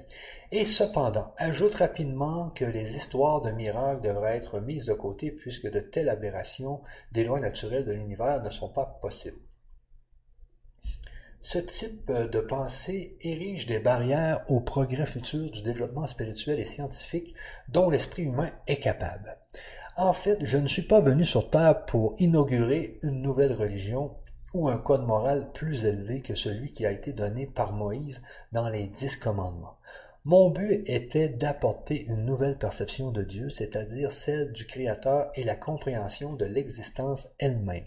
De cette connaissance pouvait découler un nouveau mode de vie. L'attitude correcte à avoir envers ma mission sur Terre au cours de ce troisième millénaire est de reconnaître que les miracles que j'ai accomplis dépassent les capacités actuelles de l'être humain moyen. Cependant, de tels miracles sont des exemples de ce qui peut être réalisé à l'avenir lorsque l'esprit des gens sera entièrement imprégné de la vraie connaissance de l'existence et quand, par la foi, la méditation et la prière, il s'accordera avec, il s'accordera avec et s'imprégnera de la vie universelle, conscience, amour. Voyez ici, de tels, euh, de tels miracles sont des exemples de ce qui peut être réalisé à l'avenir. Donc Jésus, il nous, il nous envoie ces lettres. C'est pour nous dire que nous pouvons, nous aussi, faire ces miracles. Il faut suivre la bonne recette, il faut changer notre mentalité, changer nos pensées, et on peut y arriver. Il s'accordera avec et s'imprégnera de la vie universelle, conscience, amour. Le but, c'est ça, s'imprégner de la vie universelle, conscience, amour. Est-il vraiment vrai que j'ai marché sur les eaux quand mes disciples sont montés à bord d'un bateau pour traverser le lac? Si vous avez lu l'histoire biblique de cet incident, vous vous rendez compte que les disciples m'avaient laissé derrière eux. Je cherchais une occasion de me retirer de tout contact humain, de faire une retraite dans les collines et d'entrer encore une fois en méditation profonde pour permettre à ma conscience de s'unir à la dimension universelle de la conscience Dieu. Euh, donc ici, euh, les amis, c'est important, très important, parce que vous, en, spiritualité, il y a des gens qui vont vous dire, il faut méditer, d'autres non, ici. Euh, donc l'important ici à voir, c'est que souvent Jésus se faisait des retraites seul pour faire des méditations et pour rentrer en contact avec la conscience de Dieu. Donc, euh, c'est bien des fois de prendre un moment de méditation seul, euh, se retirer, être seul, parce que moi-même, j'ai de la misère à être seul, mais c'est quelque chose qu'on doit pratiquer, être seul, méditer, penser, faire des expériences de pensée, faire des expériences de méditation, essayer de, de, parler à la, à la fameuse conscience, euh, à la fameuse conscience du tout, à la fameuse conscience-conscience. Euh, il y a toutes sortes d'exercices. Hein. Moi, j'ai fait un atelier cette semaine avec euh, Virginie Brière, donc, où on apprend comment recevoir la claire audience. Donc, il y a des paroles qu'on reçoit, on les reçoit certaines places dans la tête. Donc, prenez le temps d'être seul et d'entendre justement ces voix-là. D'entendre qu'est-ce. Vous pouvez recevoir des voix, vous pouvez recevoir des, vous pouvez recevoir des réponses. Mais il faut être seul, prendre un moment seul. Donc, on continue. Pendant que j'étais dans cet état spirituel transcendant, la conscience humaine, toute ma conscience physique disparut, je fus soulevé par un extase dans le courant universel de vie, et je sus que la vie universelle était tout, que la vie était la réalité de mon état d'être, et que tout le reste n'était qu'apparence, changeante et provisoire, de la vie universelle rendue visible. Donc là, c'était dans une de ces méditations qui a reçu ce téléchargement de connaissances. Voyez ici, euh, il était dans un état spirituel transcendant. Donc, il était dans un état de transcendance. Alors, je parle encore de mes ateliers. J'avais un, atelier, avec euh, José Robichaud avec des sons dans lesquels on tombe dans des états de transe. C'est important de, réussir à avoir ces états de transe. C'est là que que la conscience, euh, euh, que, les informations arrivent. Vous voyez, si pendant que j'étais dans cet état spirituel transcendant de la conscience humaine, toute ma conscience physique disparut, je, fus soulevé en extase dans le courant universel de vie, et je sus que la vie universelle était tout, et que la vie était la réalité de mon état d'être, et que tout le reste n'était qu'apparence changeante et provisoire de la vie universelle rendue visible. Donc ici, on voit que euh, s'est aperçu qu'il était, euh, qu'il euh, comment on peut dire, infini. Je suis, je suis senti que j'étais la vie elle-même, et lorsque je glissais au-delà de la conscience terrestre, dans la conscience de vie universelle, les lois gouvernant mon être physique furent transcendées et ne s'appliquèrent plus qu'à la chair et au sang de mon corps. Alors, c'est encore assez très important. C'est des fois, c'est un peu compliqué. Je suis senti que j'étais la vie elle-même et lorsque je glissais au-delà de la conscience terrestre, donc, dès qu'il allait vers le tout, dans la conscience de vie universelle, donc il y a juste une conscience et puis on n'est que des formes de conscience, donc on peut aller quand même toucher à cette conscience tout euh, de vie universelle. Les lois gouvernant mon être physique furent transcendées et ne s'appliquèrent plus à la chair, au sang et à mon corps humain. Donc ici, dès qu'on peut aller vers la, toucher à cette conscience universelle, euh, le corps n'a plus, plus, plus son importance. J'eus envie de me déplacer dans ce nouvel état transcendant et me trouvais en train de flotter hors de ma caverne. Donc il était dans sa caverne et il faisait un genre de petit voyage astral. Je pouvais voir mes disciples sur le lac et je sus qu'ils étaient dans, la détresse.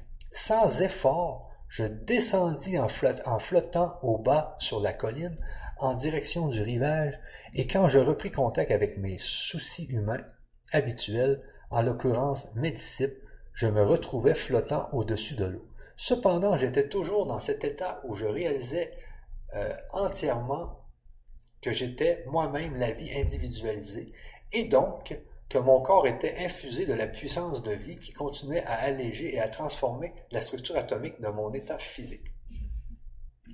Donc il était encore la vie individualisée, donc il était une forme de la conscience. Il faut que vous compreniez que le fait d'entendre et de penser dans l'état de conscience humain est l'ascension dans la réalisation transcendante de la vie universelle quand la conscience personnelle est retirée du corps et fusionne complètement dans la conscience universelle Père, appartient aux deux dimensions complètement différentes. Alors ici, on peut dire qu'on a un pied dans la conscience, dans notre forme de conscience, dans notre conscience individualisée, dans la vie individualisée, et on a un pied, un pied dans le tout. Donc, il était capable d'avoir un pied dans les deux dimensions. c'est très, très important ici. La conscience humaine peut recevoir l'inspiration de la conscience universelle Père, mais l'inspiration reçue se mélange avec la condition humaine et est fréquemment mal interprétée selon les fonds de connaissances contrôlant déjà le cerveau et donc le processus mentaux eux-mêmes. Malheureusement, l'inspiration que vous recevez est contaminée et déformée par vos croyances présentes que vous entretenez vigoureusement. Alors l'inspiration, on voit ici qu'elle peut être contaminée et déformée. Il faut vraiment faire attention. Au lieu de quoi, l'état de réalisation transcendant et perceptrice sort, émerge de la condition physique. Le cerveau n'est plus dans le contrôle, il n'a plus aucune influence sur l'état de perception supérieure qui est la vérité elle-même.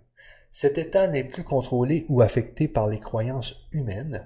C'est un état de ce qui est réellement en dehors de toute manifestation visible et de l'existence au lieu d'être dans la dimension humaine de ce que l'on croit être l'existence.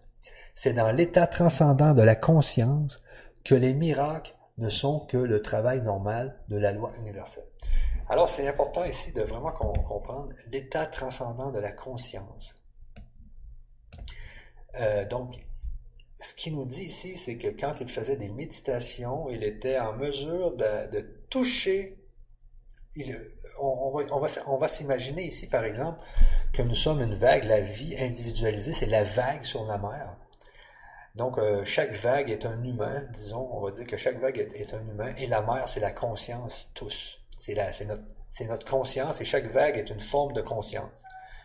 Donc, Jésus, lui, il était capable d'être la vague et être la mer en même temps. Donc, c'est ça le but, c'est de communiquer, d'aller, de réussir à rester une vague et à communiquer avec la mer. C'est ça le but. Mais comment faire? Parce que quand la vague disparaît, si, nous, nous sommes une vague, et que la vague retourne à la mer, eh bien, on est mort. C'est ça qui arrive. Donc, euh, il faut réussir à être la vague et à être la mer en même temps. mais pourtant, les deux, se, les deux se touchent. Les deux se touchent. Donc, il y a toujours moyen. Désolé, il y a un truc qui passe à côté ici. On va le laisser passer. Mais c'est ça le but, c'est de réussir à être la vague et être la mer, et que la vague communique avec la mer. Si vous êtes capable de faire ça, vous êtes dans, le fameux état transcendant de la conscience. Et vous pouvez travailler les miracles qui, sont, qui ne sont que des euh, travail normal. Vous voyez ici. Avant que je ne continue avec cette relation de ma vie sur Terre, j'aimerais à nouveau souligner que tout dans l'univers est un état de conscience particulier et individualisé, rendu visible. Donc c'est ce qu'on dit ici. Je vais toujours revenir avec mon idée de la vague. Donc, euh, c'est la mer, on va dire qu'elle n'est pas visible et la vague, elle est visible. Donc, nous, nous sommes, euh, nous sommes, une, vague. Chaque humain, chaque insecte, tout ce qui est vivant a une conscience active et croissante et tout ce qui n'est pas vivant, comme les rochers, euh, les roches et tout ça, ont une conscience dormante. C'est ce qui a été écrit, plus haut. Je vous rappelle ça parce que c'est important. Euh, rendu visible. J'ai dû descendre mon état de conscience d'amour universel actuel pour revivre ma vie sur Terre. Vous voyez? J'ai dû descendre mon état de conscience d'amour universel. Alors, ici, euh, c'est important aussi de comprendre euh, que plus vous allez monter votre amour, votre conscience d'amour universel, plus vous avez des chances d'aller à l'endroit où ce que le Christ est actuellement. Donc lui, pour revenir ici, parce que les gens, les gens qui sont dans la cinquième dimension, moi je vais dire des gens parce que euh, selon ma croyance, quand on se réincarne dans la cinquième dimension, on a aussi un ego, on a aussi des conflits, on a tout avec d'autres personnes euh, des deux sexes. Donc, si vous voulez... Oups, désolé, encore le fameux truc qui, qui vient me perturber. Euh, donc, si vous voulez, et si on dit j'ai dû descendre de mon état de conscience,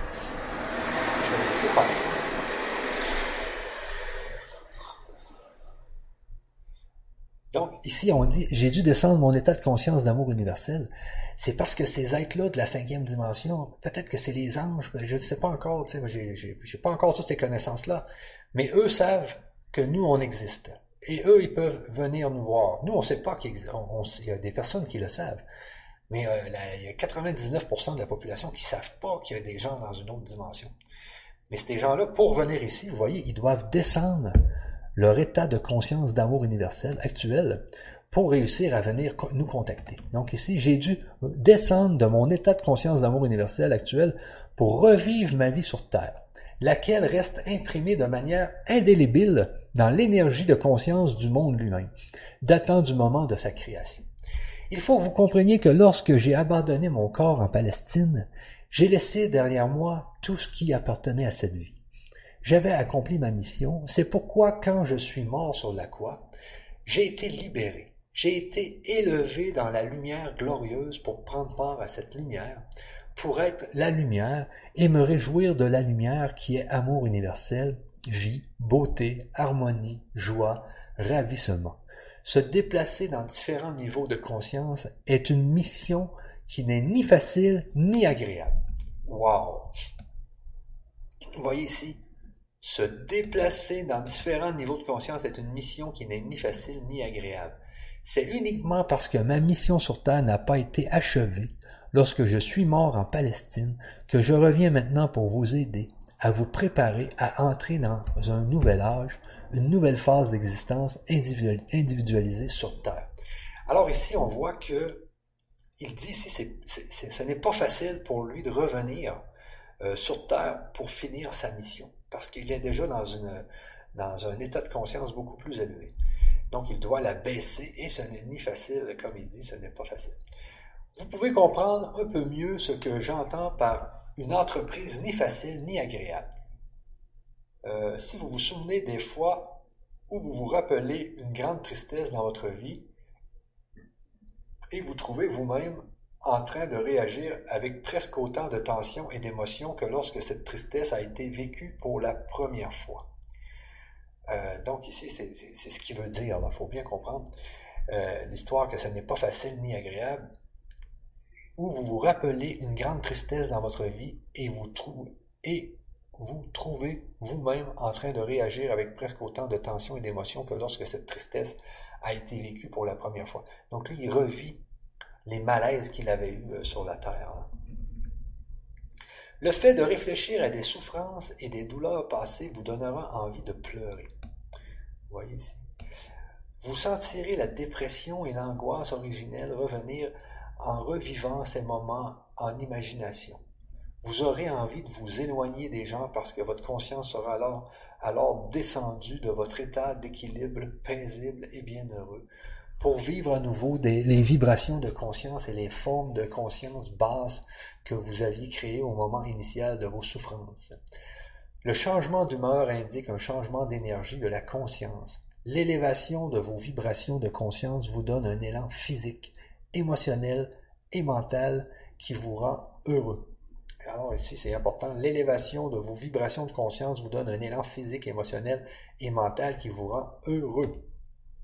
Donc, travaillez toujours sur l'élévation de vos vibrations de conscience. C'est très important.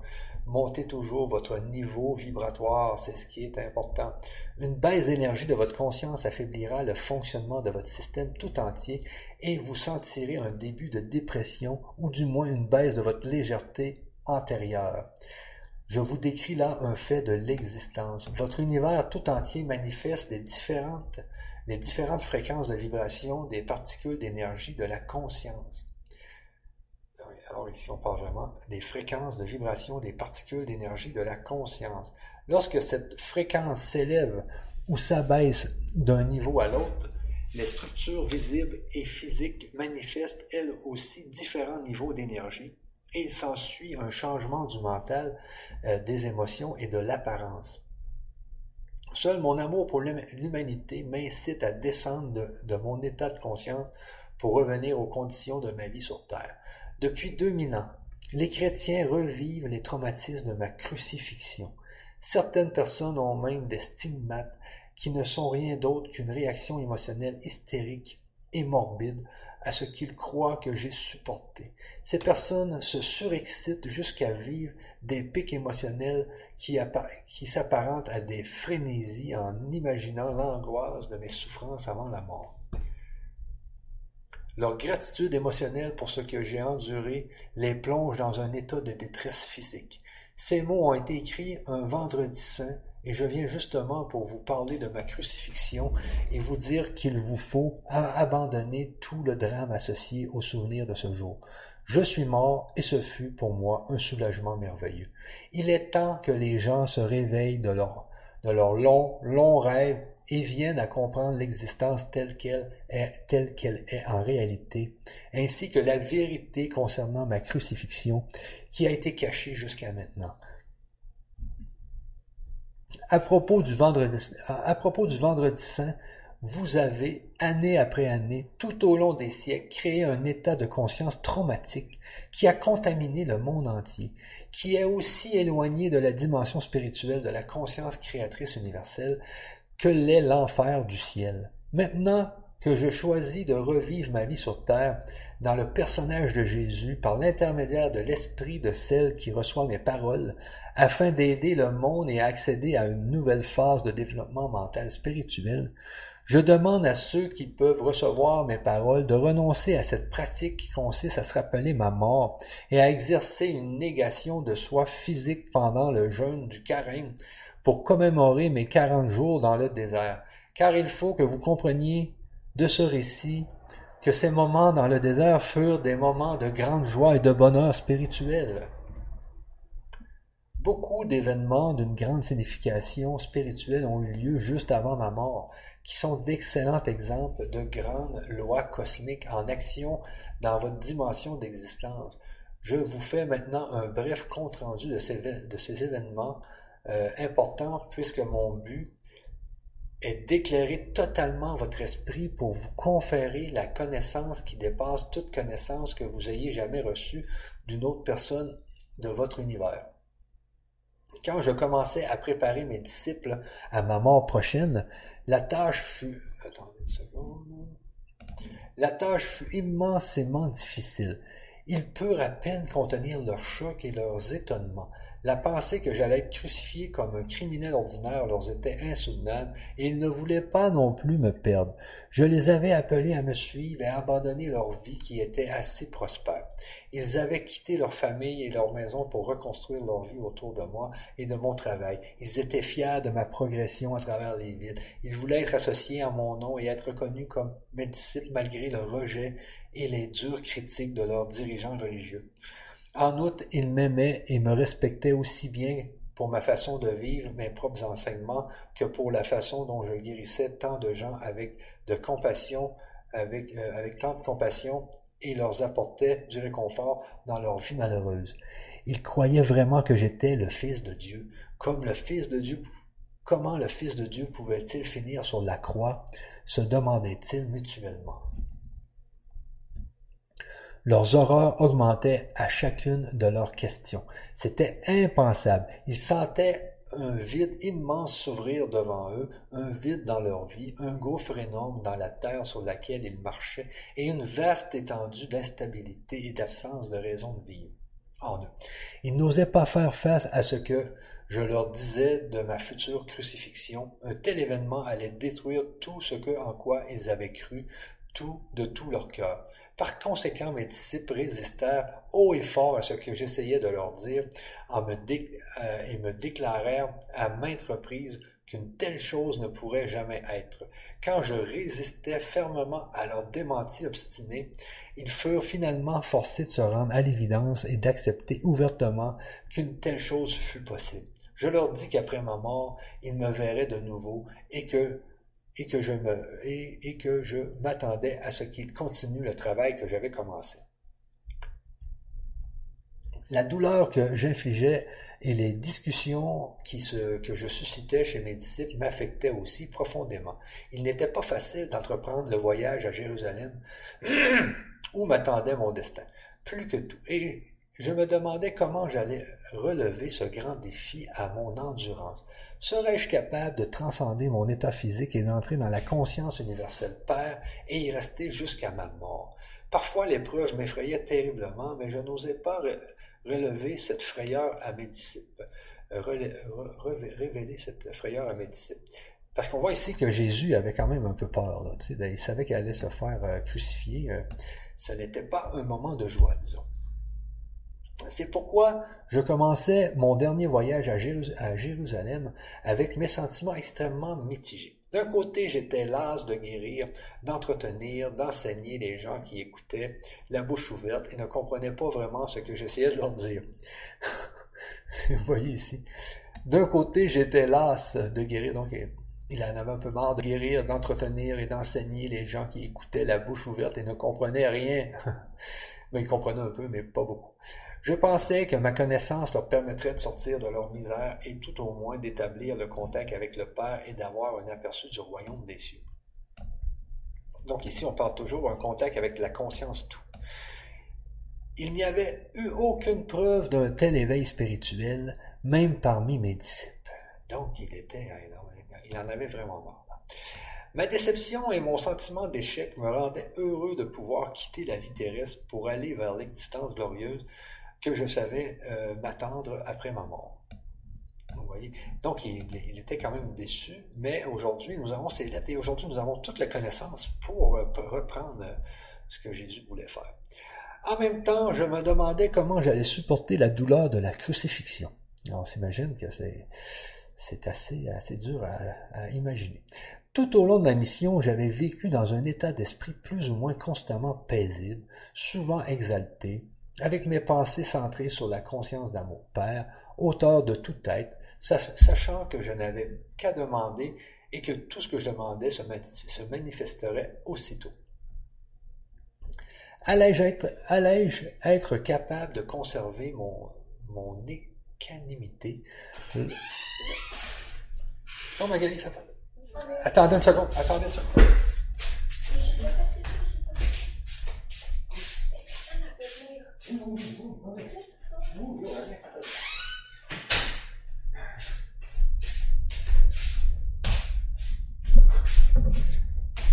Désolé, c'était ma fille.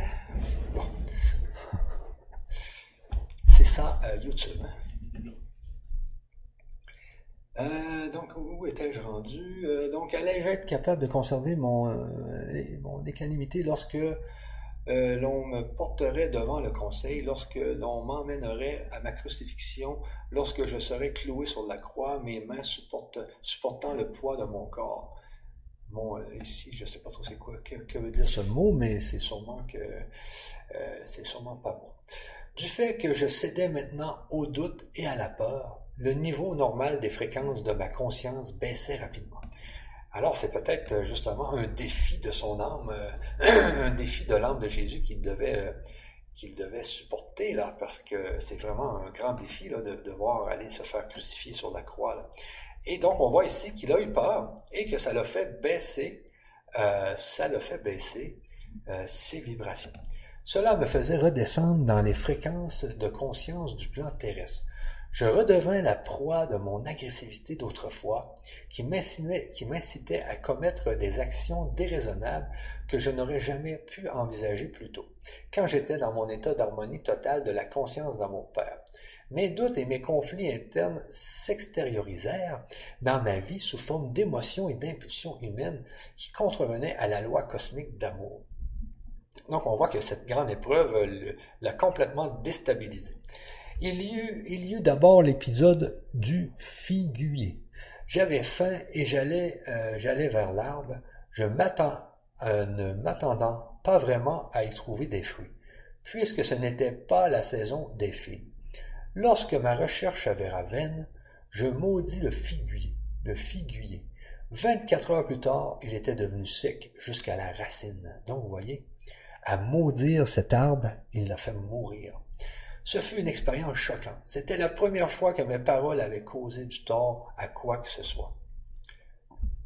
Cela démontra cependant clairement que pour mes la puissance, euh, euh, clairement pour mes disciples la puissance de la pensée pour le bien comme pour le mal. Cela leur montra que plus une personne est évoluée, plus grand est l'impact de ses paroles sur l'environnement.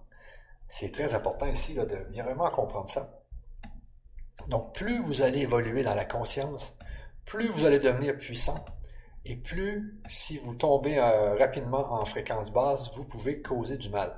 Alors, il faut faire très attention ici. Je saisis l'occasion de relever, de relever pour mes disciples que je m'étais conduit de manière irréfléchie, comme le font la plupart des gens qui, lorsqu'ils ont des attentes élevées, ne peuvent pas avoir ce qu'ils veulent. Ils réagissent en général avec colère, avec des larmes, de l'hostilité et même des paroles dures qui pourraient, le cas échéant, aller jusqu'à vouloir du mal, ou à des, ou à des malédictions à l'encontre de la personne qui leur a refusé ce qu'ils désiraient. Ils voyaient maintenant eux-mêmes ce que ma malédiction avait fait aux figuiers. Ils devaient maintenant pouvoir comprendre que si une conviction ferme pouvait leur apporter tout ce qu'ils pouvaient désirer imaginer, ils devaient aussi être constamment conscients de leur propre état mental ou émotionnel.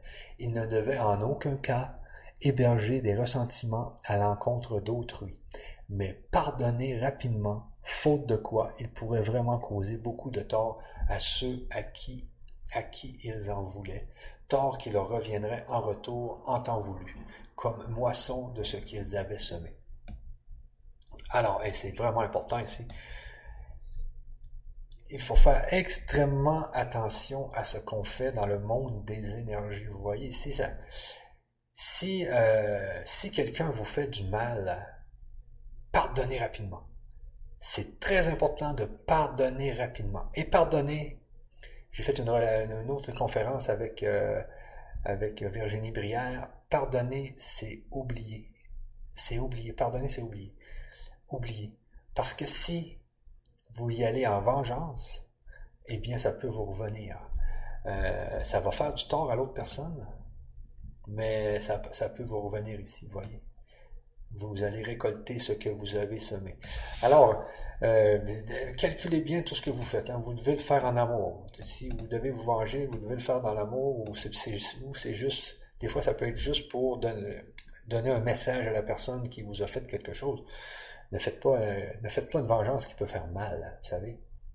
Ça, peut être juste un, message, vous voulez lui faire comprendre un message. Alors, oui, la, personne qui fait quelque chose de mal euh, doit, savoir qu'elle a fait quelque chose de mal. Donc, elle doit en avoir une conséquence, c'est sûr. Donc, euh, calculez bien, mais faites tout ce que vous faites, faites-le dans l'amour, jamais pour faire le mal. Jamais pour faire le mal, s'il vous plaît. En outre, étant donné que l'on récolte ce que l'on a semé, je savais que ce que j'avais fait au figuier me serait inévitablement retourné d'une manière ou d'une autre. J'emmenais mes disciples au temple. Il y avait des années que je n'y étais pas rendu et que je savais que ma visite servirait à enclencher le train des événements qui mèneraient à ma crucifixion. Quelques personnes me reconnurent et en réponse à leurs demandes, je commençai à les enseigner. D'autres personnes se joignirent à nous et envahirent les états des usuriers qui commencèrent à se plaindre. Leurs cris et leurs lamentations brisèrent le flux de mes pensées pendant que j'enseignais. Soudain ma colère se réveilla. Il y avait là des gens sérieux réunis autour de moi, désireux d'entendre les paroles de vie que bientôt je ne serais plus capable de leur dire.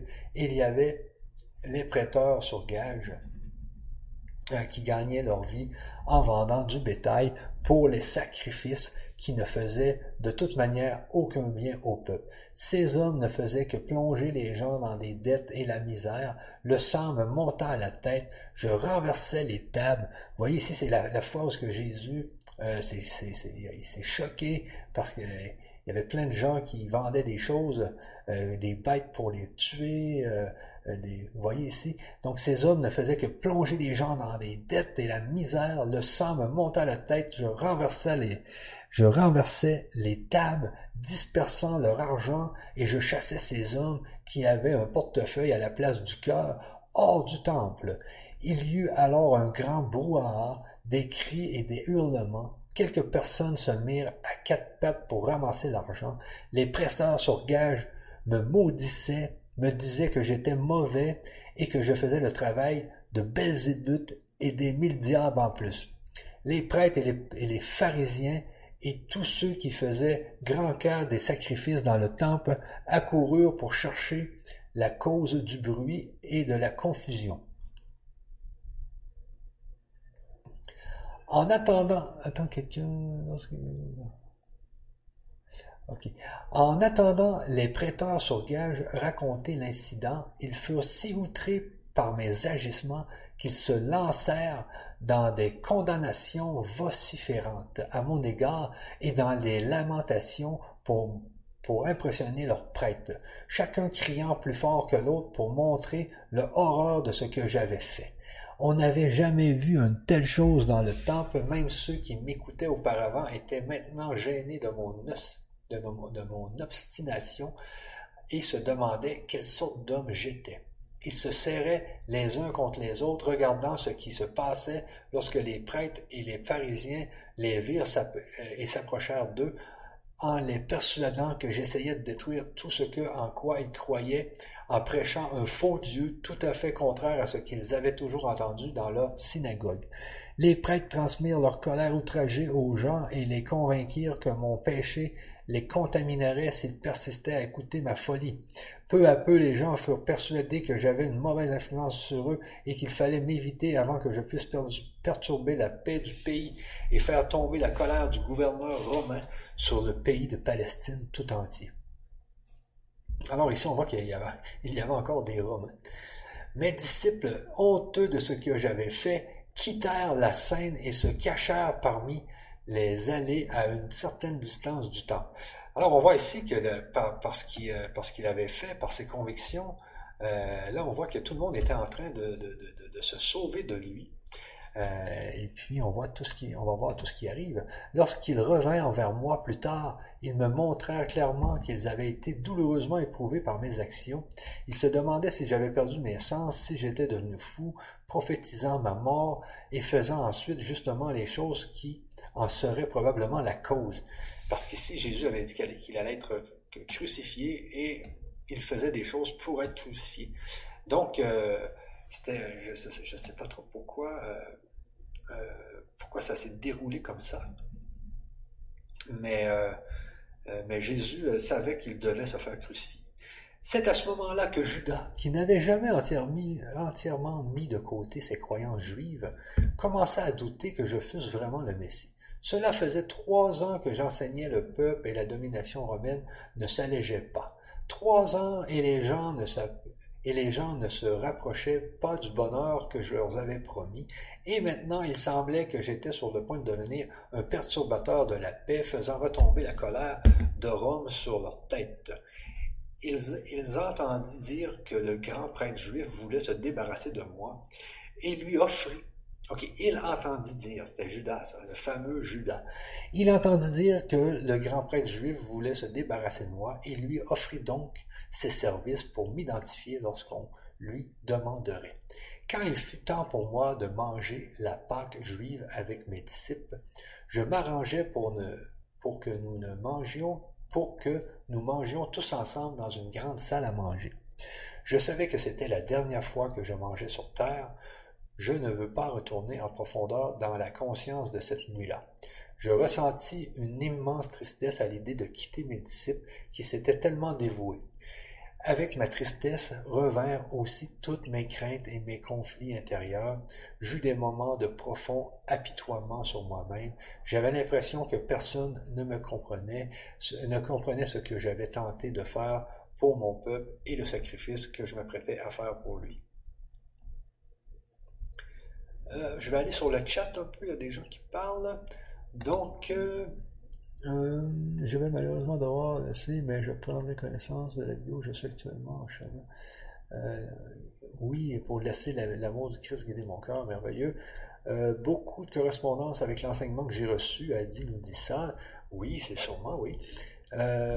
lorsque, je, lorsque je dis une parole méchante envers quelqu'un, ça ici c'est Véronique, euh, ou envers moi-même, je rectifie immédiatement et annule l'aspect nocif des paroles à la place. J'y mets de l'amour et de la paix. Vous voyez, là, c'est comme, comme Véronique dit, c'est ce qu'il faut faire. Dès que vous voyez que vous faites quelque chose de mal, analysez-le et rectifiez-le. C'est très important. Euh, Véronique nous dit aussi l'expérience du, du figuier était un message pour montrer à Jésus ce qu'il devait faire pour traverser cette épreuve en utilisant le pouvoir de, sa pensée sur lui-même. Et voilà, c'est ça. Donc, euh, c'est très bien dit, Véronique. Alors, moi, je continue. Euh, merci, 15 minutes. Jean était en train de raconter de manière très vivante l'histoire de la dernière nuit des Israélites en Égypte. Donc, ils étaient en train de manger le dernier repas, avant qu'ils ne fuient dans le désert. Il parla de l'ordre que donna Moïse au chef de chaque famille de tuer un agneau sans tache, de le cuire d'une certaine façon et d'asperger son sang, euh, son sang, les montants et les linteaux, de la porte de toutes les habitations israélites, parce que cette nuit même, des anges viendraient massacrer tous les premiers-nés. Ah oui, ça c'était les sept, euh, les sept, les, sept, grands événements négatifs qui est arrivé en Égypte, là. donc euh, qui viendraient massacrer tous les premiers-nés euh, des Égyptiens et leur bétail. Il fit un récit percutant des clameurs des Égyptiens lorsqu'ils se réveillèrent et trouvèrent dans chaque foyer leur premier-né ensanglanté sans aucun, sans qu'aucun ne fût épargné. C'était le genre d'histoire horrible que je, que je, que je rejetais parce qu'elle n'avait aucune valeur pour quelqu'un qui, recherchait une vérité spirituelle supérieure. Je me demandais jusqu'à quel point mes disciples avaient vraiment compris ce que je leur disais de leur Père céleste et de son amour pour toute l'humanité. Comment pouvaient-ils prendre plaisir à la pensée d'anges en train de tuer les premiers-nés des Égyptiens alors, alors, que alors que je leur avais clairement dit que Dieu le Père était amour? Mais les Juifs avaient toujours été préoccupés par le sacrifice, par le sang pour expier, leurs péchés. Même Abraham, le fondateur de la nation israélite, avait été convaincu d'amener son fils unique dans le désert et de le tuer et de l'offrir en sacrifice à Dieu. Une pensée païenne et révoltante. Je pensais au sacrifice d'animaux dans le temple. Aimant toutes les créatures sauvages comme je les aimais, cette pratique m'était euh, il voyait ça comme une abomination. Et maintenant j'étais sur le point d'être mis à mort parce que j'avais osé prononcer les paroles de vérité.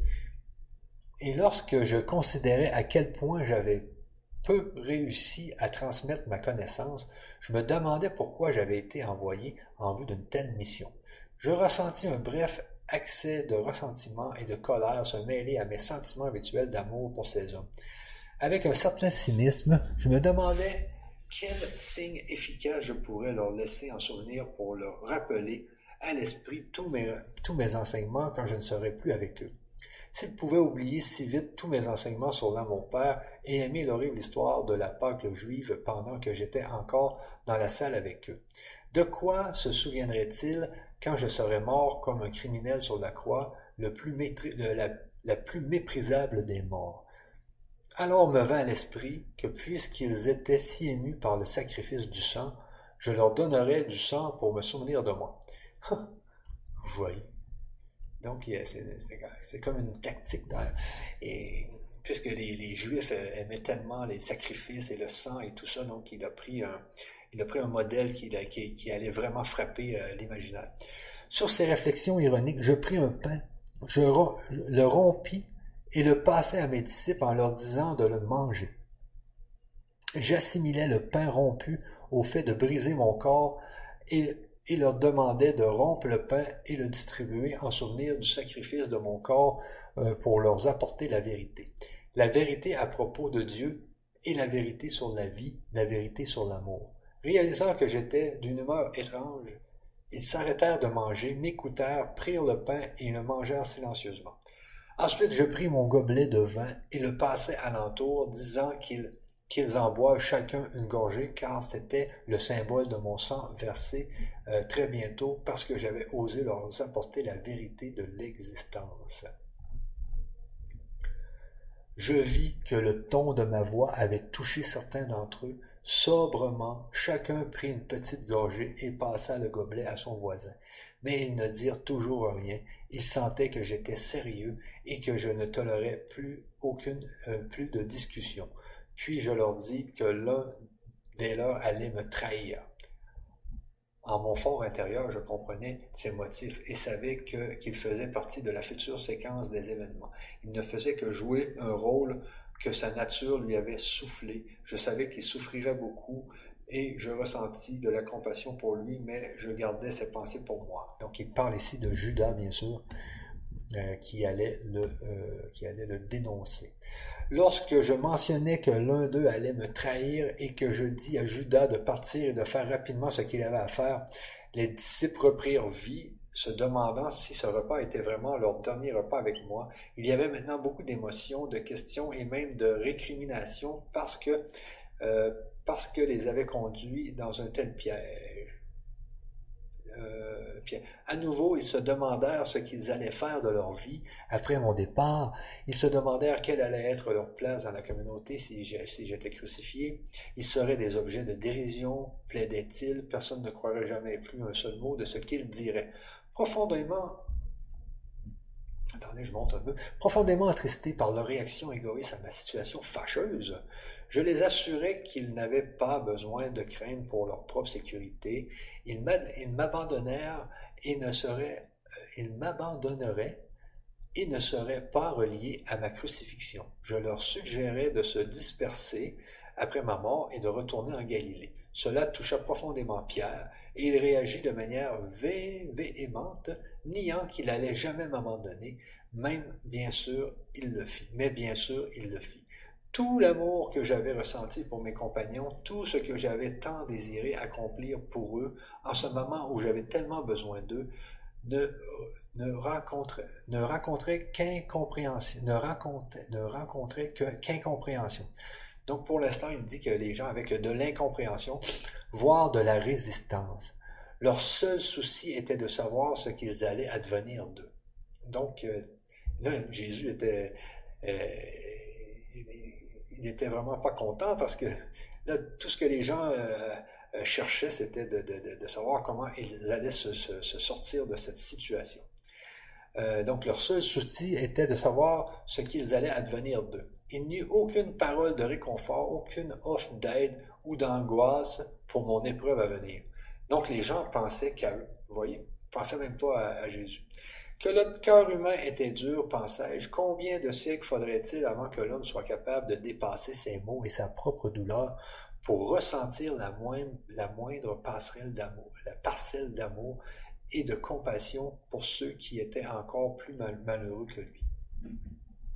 Donc, euh, euh, il était un peu déçu. Et ainsi, bien qu'amenèrent, euh, bien qu'amèrement déçus et même blessés par leur réaction égoïste, je les comprenais aussi et tentais de donner à mes disciples le courage de faire face au futur, et je les assurais que je serais toujours avec eux même lorsqu'ils ne me verraient pas. Euh, l'œuvre que j'avais commencée continuerait depuis l'au-delà, je ne les laisserais pas seuls, je leur dis de se référer aux souvenirs qu'ils avaient de moi lorsque j'étais avec eux. Je les avertis qu'il y aurait beaucoup de gens qui continueraient leur chemin dans la connaissance que je leur avais donnée, euh, mais que des, étranges, euh, que des étrangers cherchaient à ajouter la voix de la tradition et de la raison à mes enseignements. Mes paroles seraient si déformées qu'elles ne révéleraient finalement plus la vérité originelle que j'avais apportée au monde. Alors ici, c'est vraiment ce qui s'est passé avec la Bible. Euh, comme je vous montrais l'autre fois, elle a été réécrite 4000 fois. C'est assez terrible. Euh, donc, euh, c'est important de, voir que, que, Jésus avait un message à passer. C'est pour ça que ces lettres sont importantes. C'est le message aujourd'hui de la physique quantique, des nouvelles découvertes, que la conscience peut tout faire, qu'on fait partie, on est une forme de la conscience, vous comprenez? C'est ça, c'est le vrai message d'aujourd'hui. Lorsque je leur dis que cela allait se produire, ils se fâchèrent et même paniquèrent. Je fus soulagé de voir que mes enseignements n'avaient pas été vains après tout. Ils n'étaient pas entrés dans des oreilles complètement sourdes. Ici, il faut bien aussi comprendre que Jésus a, a eu un impact immense sur, l'humanité. Parce qu'aujourd'hui, on est en 2019, c'est par rapport à sa mort ou à sa naissance, je ne sais plus trop. Donc, et, puis euh, le fait qu'on ne travaille pas le dimanche et tout, c'est, c'est tous des enseignements, le fait qu'on veut aider euh, les églises à être quand même les gens. Donc, il y a quand même beaucoup d'enseignements qui ont été bons là, depuis les deux dernières, les deux dernières mille ans. Euh, qui, proviennent de Jésus. Ils, me demandèrent dans euh, de leur en dire davantage, mais je levai les mains et dis que c'était tout ce que je pouvais leur dire. Ah, ici c'est la dernière page quand même. Donc, arrivé à ce stade, je sentis que j'avais dit tout ce que j'avais à dire pendant que j'étais sur terre et que mes discours aux hommes avaient été accomplis. Ce que je désirais le plus au monde était de me retirer dans le silence et de trouver paix et soulagement dans mon lien avec le Père. Nous quittâmes la salle à manger et nous euh, dirigeâmes vers le mont des Oliviers. Le mont des Oliviers. Mais le, ici, je pense que j'ai déjà entendu parler de. Mais l'humeur de mes disciples était un mélange de conflits intérieurs, de crainte et de doute. La plupart d'entre eux me quittèrent pour rejoindre leur famille et leurs amis qui célébraient toujours leur Pâque juive. Donc c'était vraiment la Pâque juive ce jour-là. Dans le jardin se trouvait un rocher particulier, en forme de petite caverne. J'aimais m'y abriter du vent, euh, et je m'assis donc et méditais en priais et priais, cherchant ma voie vers l'harmonie exaltante que j'avais atteint autrefois. Je savais qu'en entrant en unisson avec l'amour Père, mes peurs disparaîtraient et que je me retrouverais dans un état de paix et de confiance totale et absolue, en même temps, je sentais la puissance de l'amour me pénétrer et posséder ma conscience humaine. La force d'endurer ce qui m'attendait prit possession de mon cœur. Je sais, je serais capable de rester dans l'amour et de donner de l'amour jusqu'à mon dernier souffle. Alors ici, on voit que sur la croix, il travaillait l'amour et non la haine. Ah, c'est très, c'est un, enseignement ici qui, est très important. Quelle que soit la façon dont vous allez mourir, mourrez dans l'amour. Mourrez dans l'amour. Pensez à votre, à votre réincarnation. Et il en fut ainsi. Je n'essaierai même pas de revenir sur le procès de la crucifixion et la crucifixion. Cela ne porte pas à conséquence. Lorsque finalement je mourus sur la croix et que mon esprit se fut retiré de mon corps torturé, je fus élevé dans la lumière radieuse et ineffable. J'étais entouré de la chaleur et du bien-être de l'amour comme je n'avais jamais, encore été. J'avais la sensation d'être enveloppé de louanges, de l'assurance puissante d'avoir bien travaillé, d'extase dans la force universelle pour continuer l'œuvre et d'une joie et d'un ravissement qu'aucun être, un état terrestre ne connaîtra jamais. J'accédais à une nouvelle, à une nouvelle et merveilleuse belle façon de vivre mais mais, euh, mais redescendit. Une nouvelle façon de vivre, mais redescendit tout de même en conscience afin, afin de rester en contact avec eux que je laissais derrière moi. Je pus me montrer à ceux qui étaient suffisamment sensibles pour me voir. Donc on voit ici que Jésus, euh, on dit que Jésus avait ressuscité, donc euh, c'est juste les gens qui étaient assez, assez, qui étaient suffisamment sensibles qui ont réussi à le voir.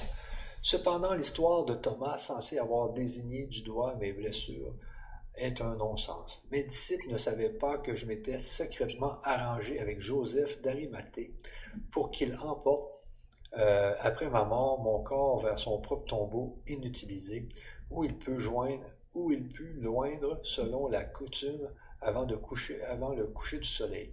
Donc on voit que arrangé avec pour qu'il emporte après ma mort mon corps vers son propre tombeau inutilisé. Vous voyez?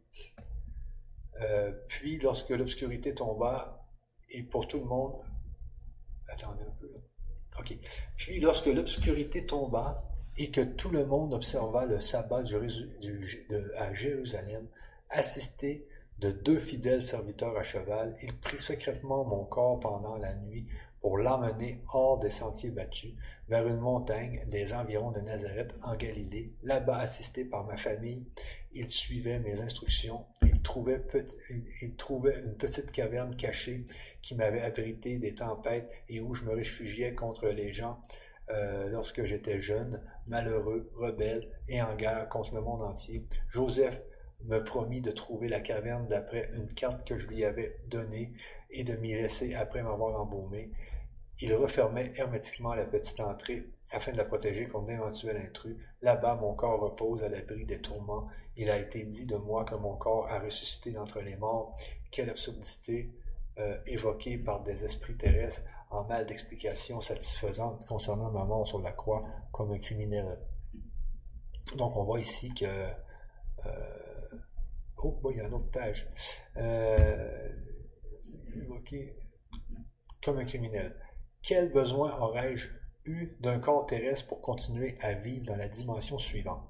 Comment un mythe aussi ridicule a-t-il pu persister même au 21e siècle? Est-ce que c'est la dernière? Ah non, il reste quand même deux pages.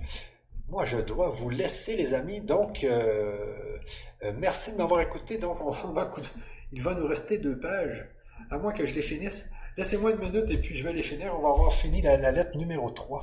Donc, euh, je reviens dans une minute.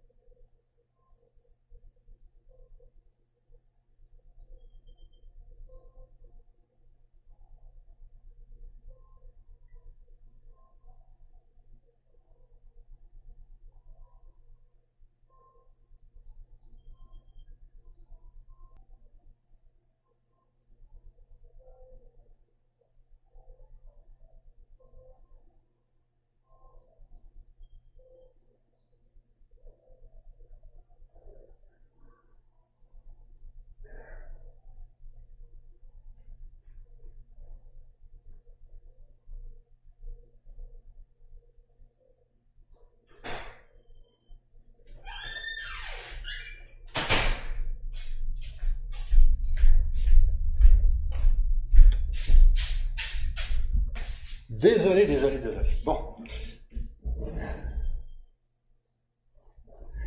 Euh, donc, euh, je, vais finir, je, vais, finir la lettre numéro 3, tant qu'à y être, euh, il reste que deux pages.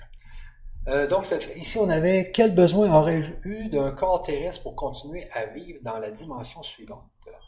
Donc, pas de corps terrestre pour la dimension suivante. Comment un mythe aussi ridicule a-t-il pu résister même jusqu'au 21e siècle?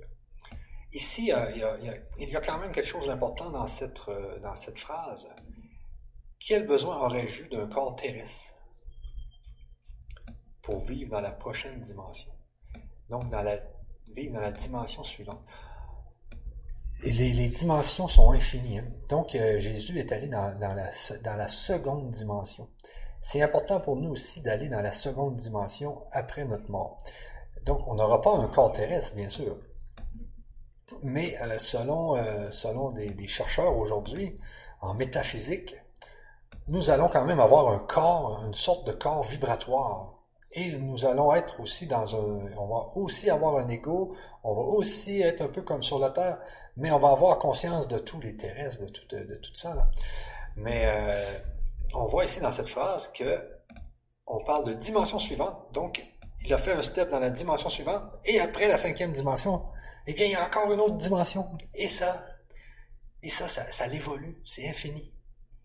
Donc, c'est ça le but dans la vie, c'est de ne pas revenir sur la Terre, c'est d'aller dans cette autre dimension, dans laquelle on va avoir des amours, dans laquelle on va pratiquer notre amour, dans laquelle on va tomber en amour, dans laquelle... Mais l'important, c'est d'aller dans cette dimension suivante, après notre mort. Donc, il faut travailler fort, il faut travailler l'amour, il faut, euh, il, faut, il, faut, bien, il faut, avoir une bonne connaissance, vous comprenez? Euh, donc, ici, on continue. On peut mesurer le manque de compréhension des chrétiens au fait qu'ils ont accepté aveuglément un tel dogme jusqu'à aujourd'hui. Donc, on voit ici hein, l'incompréhension, le manque de compréhension des chrétiens. Pensez-y soigneusement ayant été libéré d'un corps terrestre et ayant vécu cette expérience de l'extase et du ravissement glorieux qu'est le passage à une dimension supérieure, à une dimension supérieure. Donc, il n'est peut-être pas dans la plus grande dimension, parce que peut-être même que la, plus grande dimension n'existe pas encore. Euh, donc, qu'est le passage à une dimension supérieure de conscience universelle? Pourquoi aurais-je voulu retourner dans la dimension terrestre pour revenir dans mon corps? De quelle utilité serait-ce pour moi dans votre monde ou dans le mien, alors que la substance physique de mon corps, pendant que j'y vivais, pendant que je vivais sur Terre, pouvait être spiritualité dès qu'elle s'accordait parfaitement avec la conscience amour Père? Alors c'est important ici. De quelle, utilité serait-ce pour moi dans votre monde ou dans le mien, alors que la substance physique de mon corps pendant que je vivais sur Terre, pouvait être spiritualisée dès qu'elle s'accordait parfaitement avec la conscience à mon Père. Donc ici, on peut, euh, on peut aller dans les autres dimensions, mais il faut bien travailler ici. Mon corps n'était-il pas une gêne et un empêchement pour mes voyages ultérieurs dans le royaume spirituel suprême? Donc son corps, ici, on voit que notre corps, justement, ça, gêne d'aller dans les autres, dans les autres euh, dans les autres dimensions supérieures. Alors, euh, le corps n'est qu'un, notre corps, ce, n'est qu'un, moyen de transport, dans le fond, pour aller encore plus loin. Les choses visibles ne sont, puis c'est normal qu'on vieillisse, hein?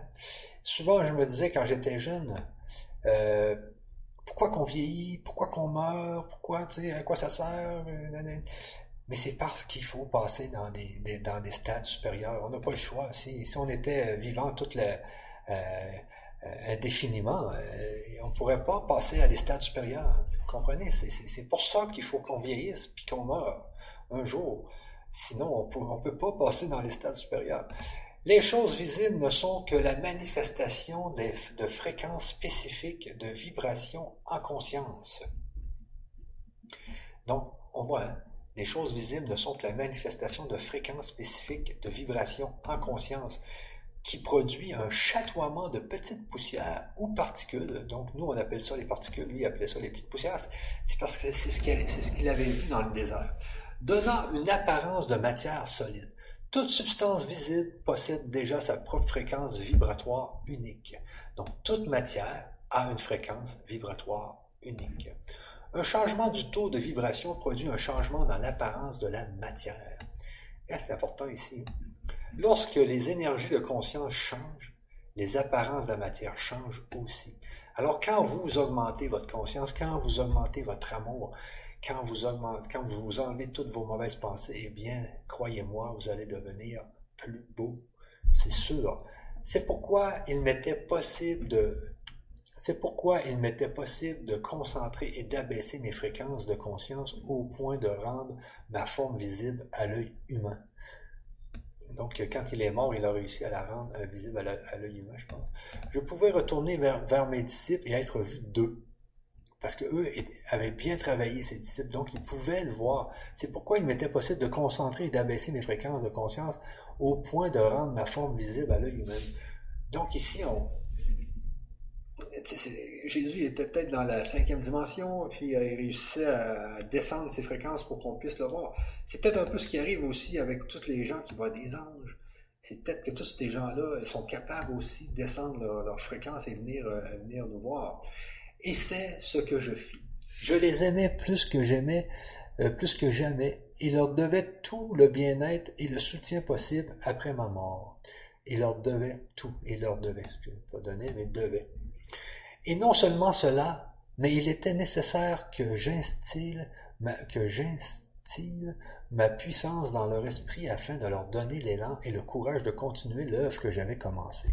Cependant, j'aimerais que vous sachiez que la conscience individualisée, donc ici, toujours la vague, qui s'élève dans les fréquences vibratoires jusqu'aux portes même de la dimension créatrice universelle, devient de la lumière individualisée, une conscience individualisée. Et oui, voilà, voilà, voilà, voilà. C'est ce que je vous disais, c'est ce qui a rapport au métaphysicien, là, euh, Franck euh, Athènes. C'est un autre corps, mais c'est un corps de lumière. Vous voyez ici, c'est une lumière individualisée. Comme, comme notre corps de matière, c'est une conscience individualisée. Ici, c'est une lumière individualisée. Vous voyez? Donc, une conscience individualisée qui ne nécessite aucun corps dans lequel exprimer et jouir de tout ce que la conscience glorieuse peut imaginer dans les royaumes spirituels les plus élevés. Donc, ce n'est pas des corps matériels, c'est des corps de lumière. Voyez, je me demandais justement quelle sorte de corps il pouvait avoir dans la cinquième euh, dimension. C'est un état d'être suprême et de ravissement qui n'a aucun des besoins, désirs et impulsions expérimentés par ceux qui n'ont pas ascensionné plus haut et au-delà de l'ego. Ah, ici, c'est important quand même. C'est un état d'être suprême et de ravissement qui n'a aucun des besoins, désirs et impulsions expérimentés par ceux qui n'ont pas ascensionné plus haut et au-delà de l'ego. Euh, Pendant que vous êtes sur Terre, votre esprit reste ancré à l'intérieur de certains paramètres de fréquence vibratoire, emprisonné dans des corps qui ont leurs propres besoins. Si votre conscience devait euh, vraiment s'élancer au-delà de ces paramètres, votre moi terrestre disparaîtrait. Quand j'ai été piégé dans un corps, je me suis aussi trouvé en grande partie confiné dans ces paramètres de fréquence et de conscience vibratoire. Alors ici, c'est quand même le mot est, fort quand je me suis, quand j'ai été piégé dans un corps. Est-ce que nous sommes piégés? Là est la question aussi, est-ce que nous sommes piégés ou est-ce qu'on fait qu'évoluer? Euh, en outre, votre imagination seule ne peut pas s'élancer plus loin que vos expériences passées et vous êtes donc confiné dans votre passé et vous projetez que vous, que vous projetez sur votre avenir. Donc, on projette le passé sur notre avenir, important ici. Cependant, petit à petit, vous serez guidé par des esprits qui sont assez sensibles pour accéder aux dimensions spirituelles plus élevées. OK. Donc ici, on dit, petit à petit, vous serez guidé par des esprits qui sont assez sensibles pour accéder aux dimensions spirituelles les plus élevées, donc peut-être des esprits humains, et qui peuvent ainsi dépasser vos frontières de conscience euh, présentes. Donc il y a des esprits humains, ça peut être euh, les fameux, euh, ceux qui sont dans les cavernes là, en Inde, euh, les, les, yogas et tout ça, on ne sait jamais. Ils s'imprégneront à votre intention de ces expériences et états d'être merveilleux qui vous dépassent et auxquels vous pourrez alors vous-même aspirer. Il faut, c'est important ici, il faut aspirer à être Jésus, à être dans cette cinquième dimension. Je ne sais pas si je peux l'appeler la cinquième dimension, mais à devenir ces êtres de lumière qui sont individualisés, donc qui ont des vies. Moi, je me suis toujours dit, pourquoi, euh, pourquoi, moi, pourquoi, je, me suis toujours dit, je veux, je veux me réincarner sur la Terre. Moi, les gens disaient, mais il faut, faut arrêter de se réincarner, euh, il, faut, il faut évoluer. Mais pourquoi? Je me disais, euh, après, qu'est-ce qu'il y a? Après, qu'est-ce qu'il va y avoir après ça? Tu sais, on va être pris dans un, en, en forme d'onde à rien faire. Tu sais. Mais non, mais non on va aller dans une autre dimension, c'est ce qui, ce qui est dit, et on va avoir euh, des bonheurs, des malheurs, mais ça va être dans une autre, facette, bien sûr. Mais on va vivre des belles vies, on va, et il va avoir aussi des défis pour aller ensuite dans une autre dimension. Voyez? C'est ainsi que vous accéderez à des niveaux ou des étapes de développement spirituel. Donc ici, il s'agit de trouver les bonnes personnes. Il y a des personnes qui, ont des contacts avec ces dimensions et qui peuvent nous en dire beaucoup plus. Chaque étape vous confère une vision plus haute de ce que vous, de ce qui peut être réalisé, et à partir de cette vision, vous formulez un nouveau but. Ah, ici aussi c'est important. Ça me prend du temps à lire les lettres, mais c'est parce qu'il faut bien comprendre qu'est-ce qui est écrit. Hein. Chaque étape, donc les étapes de notre vie, vous confère une vision plus haute. Ah, donc, à chaque étape spirituelle que vous faites, vous, vous augmentez en connaissance, vous augmentez en vibration, donc ça vous donne, ça vous confère une vision plus haute de ce, qui peut être réalisé. Et à partir de cette vision, vous vous formulez un nouveau but. Donc, dans la vie aujourd'hui, on a un but, mais nos buts peuvent évoluer. Plus on évolue, plus nos buts vont évoluer. C'est bon ça. Avec ce but jamais devant vous, avec ce but à jamais devant vous, vous travaillez et vous purifiez euh, et vous purifiez de l'influence contagieuse des impulsions d'attachement-rejet. Et voilà, c'est pour c'est ce que je vous ai dit au début de la séance, la force magnétique, l'influence contagieuse des impulsions d'attachement et de rejet de votre existence terrestre, pas à pas, vous dépasserez votre ego. c'est le but, le mauvais ego. De dépasser le mauvais ego. Il y, a un bon, il, y a, il y a quand même un bon ego, mais il faut dépasser l'ego ici. Quand vous dépasserez votre ego et qu'il meurt dans votre conscience, vous êtes alors pleinement vivant dans la conscience d'amour Père et vous découvrez la réalité du royaume des cieux dans votre vie, en vous et dans votre environnement. C'est pour vous permettre d'atteindre ces sommets d'amour, de joie, d'harmonie et de ravissement que j'ai vécu, travaillé et suis mort en Palestine et que je viens maintenant à vous dans ces lettres. J'en ai des frissons là. Ne laissez pas mon travail être vain cette seconde fois. En lisant ces pages, en cherchant, méditant et en priant pour recevoir l'inspiration, vous en viendrez à sentir la réponse du Père, et si vous écoutez chaque jour attentivement, vous entendrez la voix du Père. C'est ça, méditez, prenez le temps d'écouter. Cette voix est à jamais avec vous. Démontez les barrières créées par votre obstination. Démontez les barrières créées par votre obstination. Très important.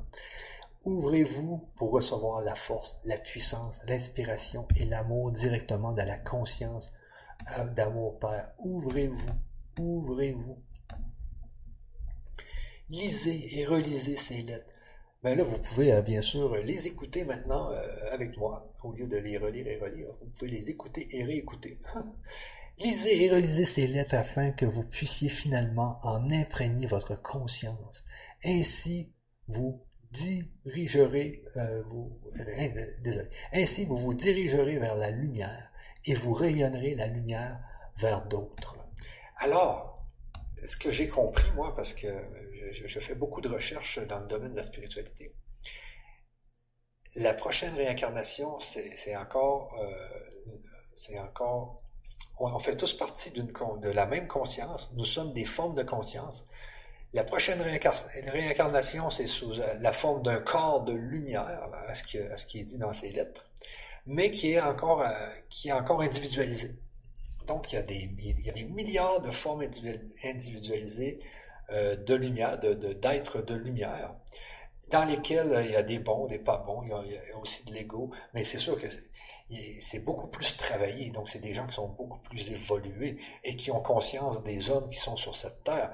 et mais euh, le but, c'est vraiment d'aller vers là. Mais aujourd'hui, on peut aller vers, on peut aller vers, euh, euh, vers la lumière avec la méditation et tout. On peut se préparer. Je pense que le but, c'est ça. Parce que je, prenais hier, je parlais à quelqu'un et puis je lui disais, nous les hommes, on est au-dessus des, brins d'herbe, on est au-dessus des arbres. Nous, on a conscience, on est au-dessus des vaches, des chiens, des chats. Donc, tous ces, êtres-là, eux, sont dans, disons, une deuxième dimension. Nous, on est dans la troisième dimension. Et les êtres lumière sont dans la quatrième. Mais c'est juste un exemple que je vous donne, c'est comme des poupées russes. Donc, les êtres de lumière ont conscience des hommes, les hommes ont conscience des animaux, les animaux ont conscience des herbes. Mais comment qu'un chien fait pour devenir dans sa prochaine réincarnation un homme? Eh bien, c'est quand il travaille son amour envers son maître, peut-être. C'est ce que je me disais. Donc le chien est tellement en amour, il, a évolué, et puis euh, bien, il ensuite euh, il meurt et il se réincarne tout d'un coup dans, un corps d'homme. Donc il vient de, faire une, nouvelle dimension. Et là, il va se réincarner, euh, je sais pas moi, 100 fois dans le corps d'un homme, puis ensuite, quand il va, il va bien avoir compris comment ça fonctionne, et eh bien là, il va se réincarner dans un être de lumière. Et ensuite, l'être de lumière, quand, lui va avoir bien bien euh, compris comment ça fonctionne, il va, il va se réincarner dans une autre sorte d'être encore plus puissant que la lumière. Vous allez voir euh, dans la métaphysique, dans la métaphysique, c'est ce qu'ils disent, c'est infini. C'est infini tout ça. Il y a toujours, il y a toujours de l'évolution. Donc, euh, on continue. j'en dis des choses. Une telle lumière, euh, donc euh, lisez et relisez cette lettre, euh, ces lettres afin que vous puissiez finalement en imprégner votre conscience. Ainsi, vous vous dirigerez vers la lumière et vous rayonnerez, rayonnerez la lumière vers d'autres. Donc, c'est pas juste d'être lumière, c'est aussi de rayonner la lumière vers les autres. Rayonner, c'est très important le mot rayonner. Une telle lumière n'est pas simplement de la lumière, comme l'électricité, mais est, est la nature même de la conscience universelle que je vous ai décrite dans ma lettre 1. Donc cette fameuse lumière, il dit que c'est la nature même de la conscience universelle. Par conséquent, en rayonnant la lumière, vous rayonnerez l'amour inconditionnel, vous encouragerez la croissance et le développement spirituel de toute autre entité vivante. Même le brin d'herbe, on parle du brin d'herbe, eh bien lui, il peut se, réincarner en moustique, puis le moustique ensuite en, en lézard, je sais pas moi. Donc, plus vous rayonnez l'amour dans tous les êtres, plus tous ces êtres vont aussi euh, évoluer. Vous aspirerez à nourrir et à élever. Vous travaillerez à promouvoir protection, guérison et enseignement. Vous aurez envie d'aider à établir de manière aimante l'ordre et la loi dans lesquels tout le monde pourra vivre harmonieusement avec bonheur et dans la prospérité. Vous serez dans le royaume des cieux. En même temps, ne vous faites aucune illusion. Lorsque ces lettres seront présentées au monde extérieur, il y aura exactement les mêmes récriminations, les mêmes condamnations, les mêmes discours de Satan, le diable, que lorsque j'enseignais au début en Palestine. Soyez courageux, priez pour avoir du courage. Ceux qui résisteront jusqu'à la fin s'élèveront au-dessus de l'agitation et de la violence et se reposeront dans la paix et la joie du royaume. Et voilà, c'est la fin de cette troisième lettre, mon plus cher désir. Ok, donc euh, ça c'est ce qu'il dit à la fin de toutes les lettres. donc euh, c'est bien, ceux qui résisteront jusqu'à la fin s'élèveront au-dessus de l'agitation et de la violence et se reposeront dans la paix et la joie du royaume. Donc, résistez tous ceux qui essaient de, de vous dire que tout ça n'est pas vrai, que vous allez, quand vous allez mourir, c'est la fin. Euh, il y a tellement de gens négatifs. donc, résistez résister tout simplement. Et puis sur ça, je vais revenir à ma caméra numéro 1. J'espère que vous avez bien aimé cette, euh, cette séance de la lettre numéro 3. Euh, je pense que j'ai d'autres questions sur le chat. Euh, donc, en ce moment, dans l'amour. Ok, en, mourant dans l'amour, l'esprit rejoint les hautes sphères et en mourant dans la peur, la colère, la rancune et l'esprit rejoint les plans sombres du bas astral. Vous voyez ici? Ça se peut, hein, vous savez. Euh, moi, je ne sais pas si on, rejoint le bas astral, mais je pense qu'on revient tout simplement un, homme. Donc, on, ne se réincarne pas dans la cinquième dimension. Euh, donc, euh, ici, Danny Smash, physique, quantique et religion, dualité intéressante. Oui, oui, oui, oui. C'est une dualité, oui. Oui, exactement. Euh, nous dit par contre, plus un pour l'accent du Québec, toujours aussi extra. Ah, merci.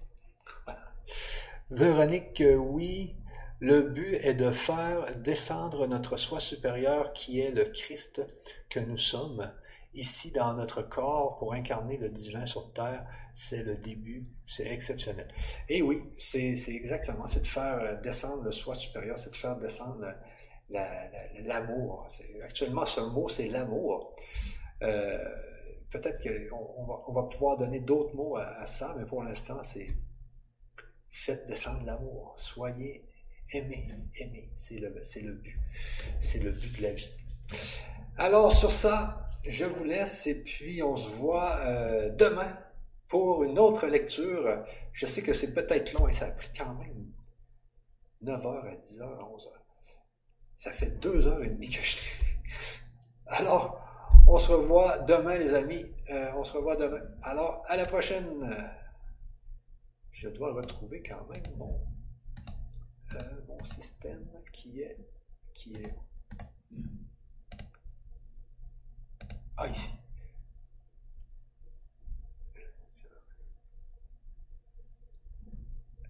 Ok, arrêtez de filmer. Bye bye.